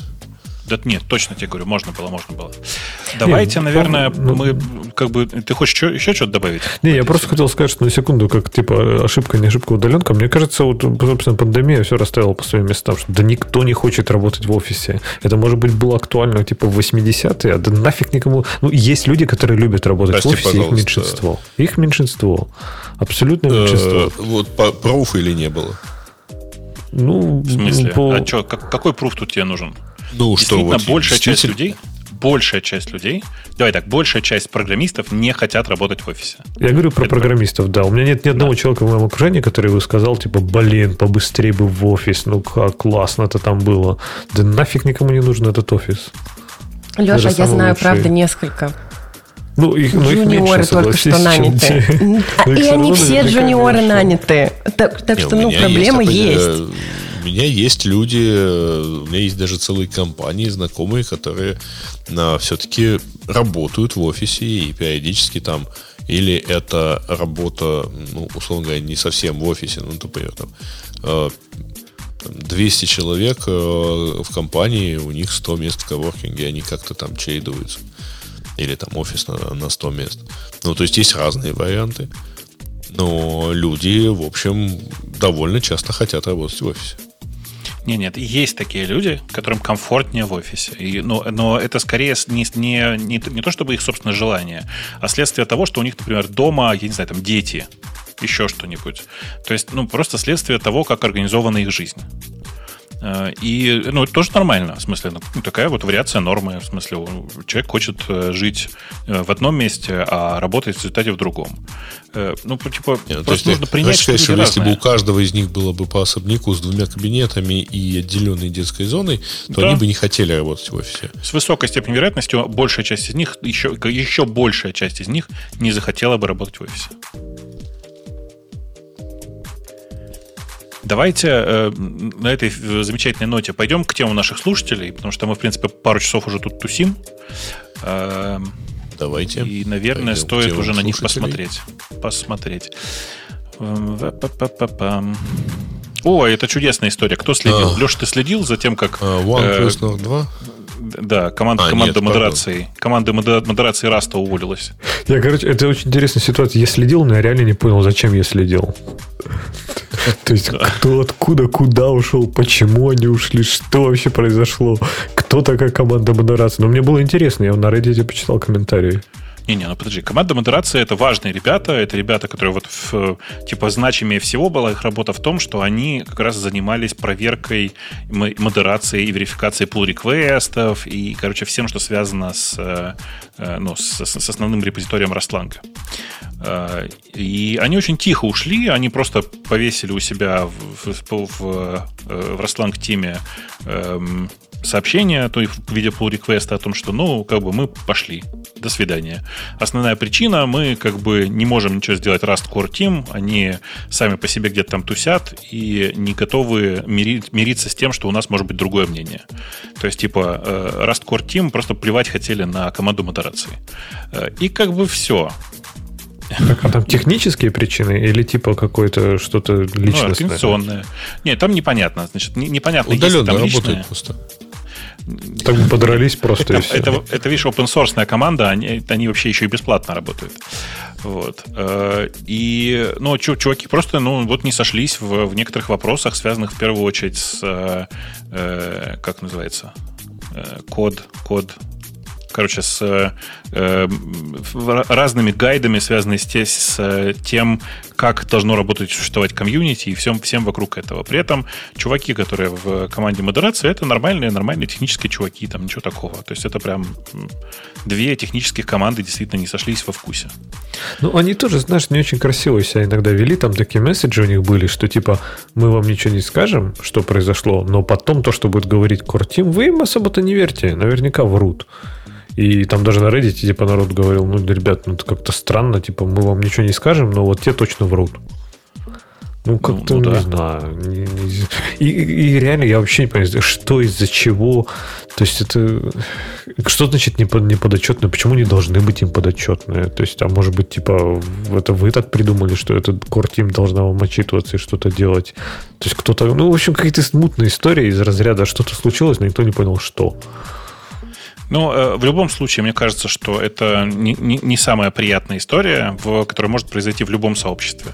Ну, вот так разругалось сообщество. И смотришь на это и думаешь, ну, какая интересная Санта-Барбара у них там.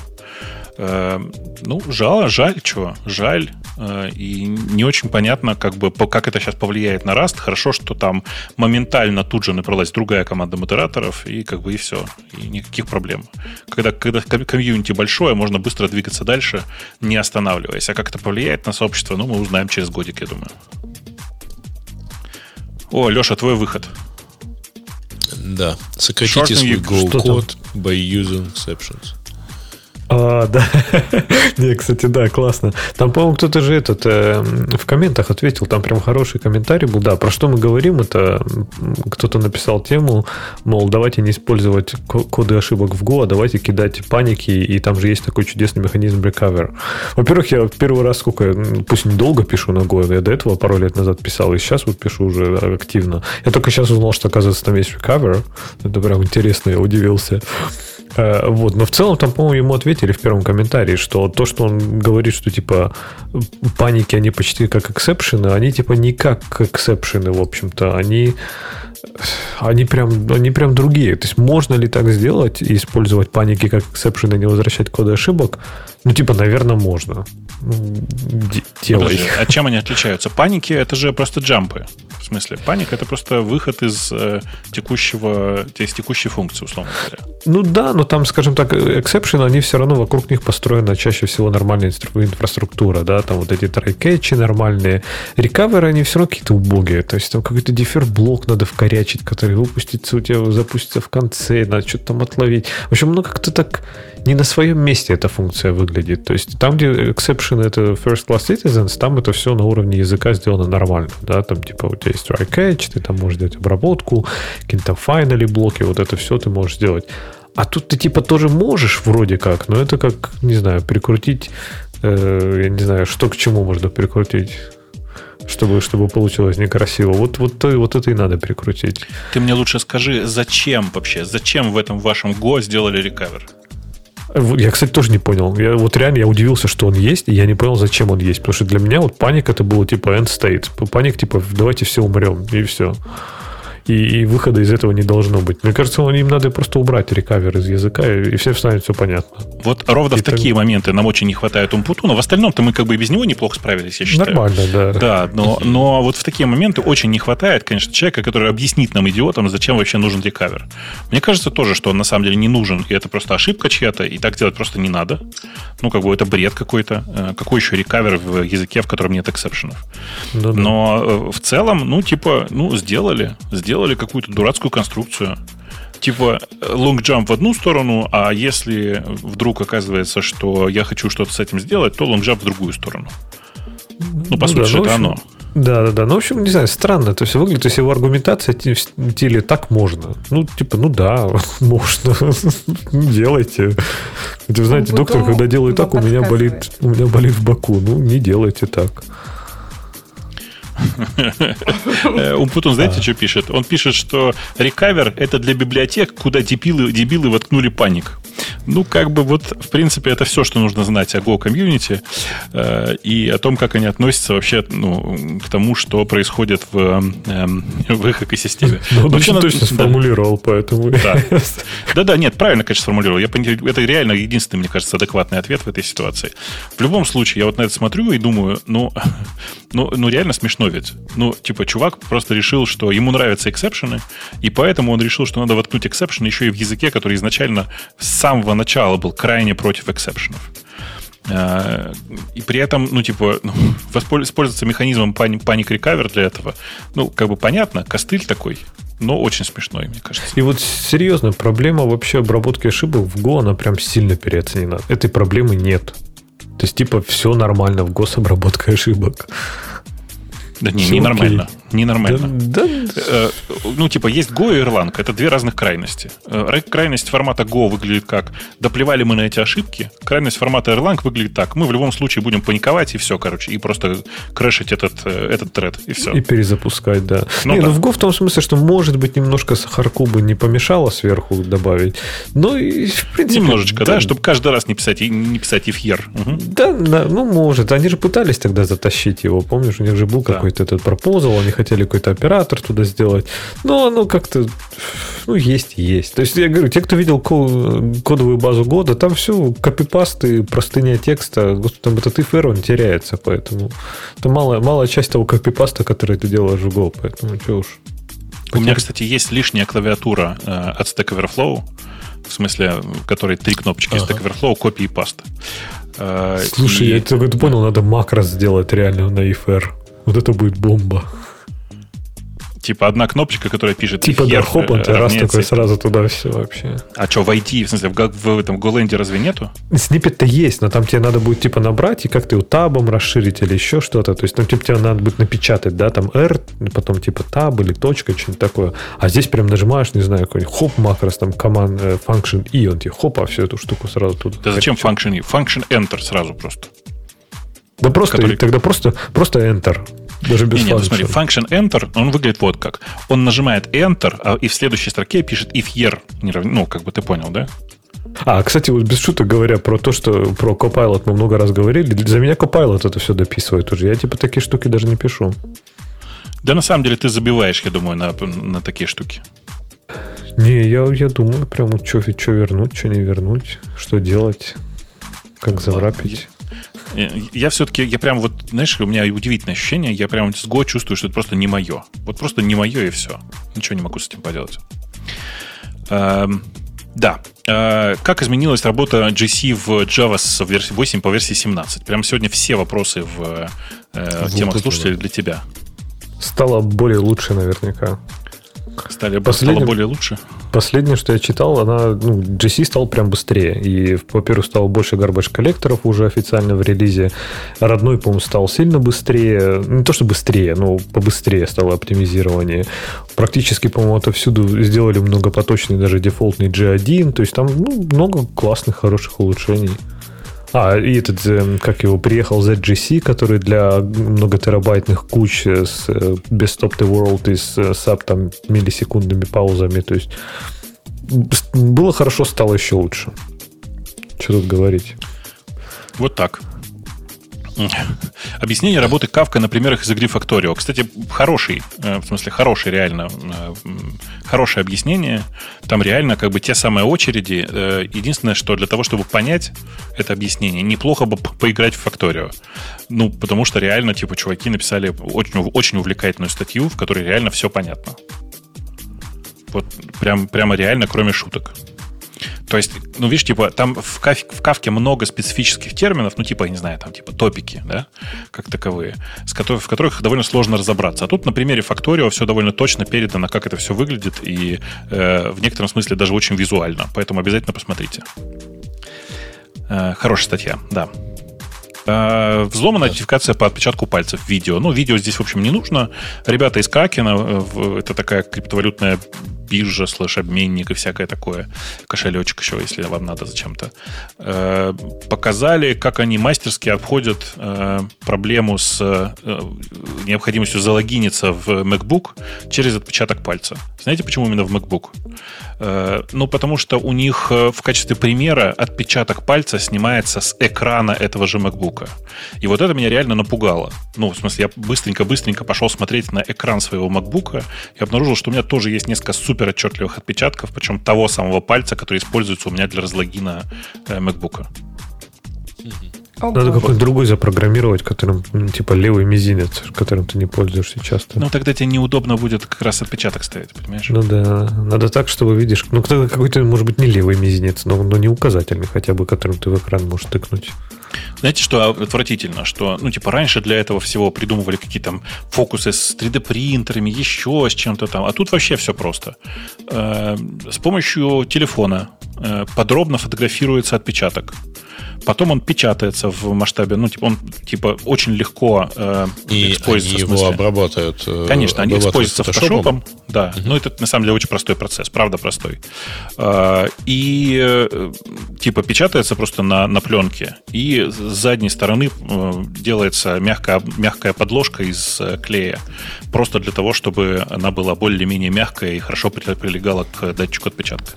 Все. А почему ты сказал, что вы знаете, что почему именно про Mac говорят? Эм, а, да нет, какой-то особенный экран?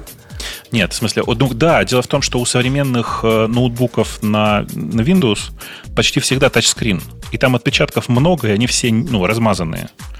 А mm-hmm. у всех моих знакомых, которых я потом смотрел, на экране MacBook один-два крупных отпечатка. Ну, обычно, правда, это ну, первый палец, а не второй. Потому что обычно для Touch ID используют второй палец, в смысле указательный а не большой палец. Угу. Ну да, ну когда вот. открываешь и за экран задеваешь большим, да?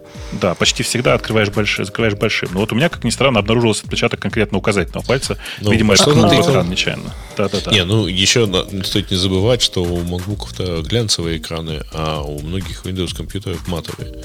Так и что делать-то теперь? Да ничего не делать, ну, в смысле, не надеяться только на отпечаток.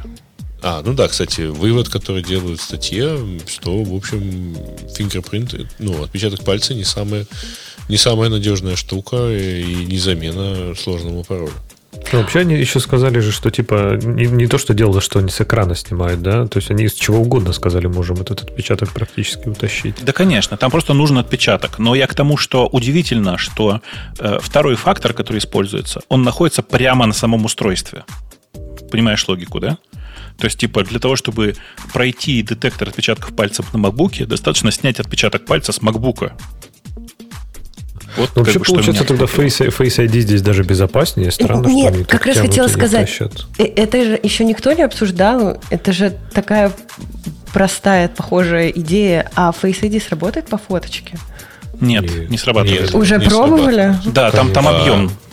Это, а, там, все, да, там, же, а если там же не фото. Объемная фоточка. Не-не-не. Э, там же дело в том, что не, э, кам, не только камера снимает там еще и, э, ну, условно, как, как он называется? Лидар, в общем-то. А, нет, лидар с другой стороны. А с этой стороны, ну, тоже там, там лазер фактически, лазерная камера такая снимает. Ну, э, в смысле, вопрос же, как бы модель. Попробуй, но э, не получится. Просто по фотографии не получится. Там, слушай, там Windows Hello там, получится так обмануть. Там уже в этом в Face ID, мы, по-моему, даже обсуждали в подкасте была тема. Его уже пытались сломать. Его там чуть ли не точной физиологической маской там сделаны пытались сломать. И даже это не всегда прокатывало. Вплоть до mm-hmm. того, что у двух близнецов даже второй не всегда мог разлучить там телефон. Mm-hmm. Она вот там, там по около трех тысяч, она строит типа 3D-модели из примерно трех тысяч точек. И там, в общем, там прям и целая, постоянно постоянно целая да, такая инженерная ее. штука построена вокруг этого, не просто фотка. Ну да.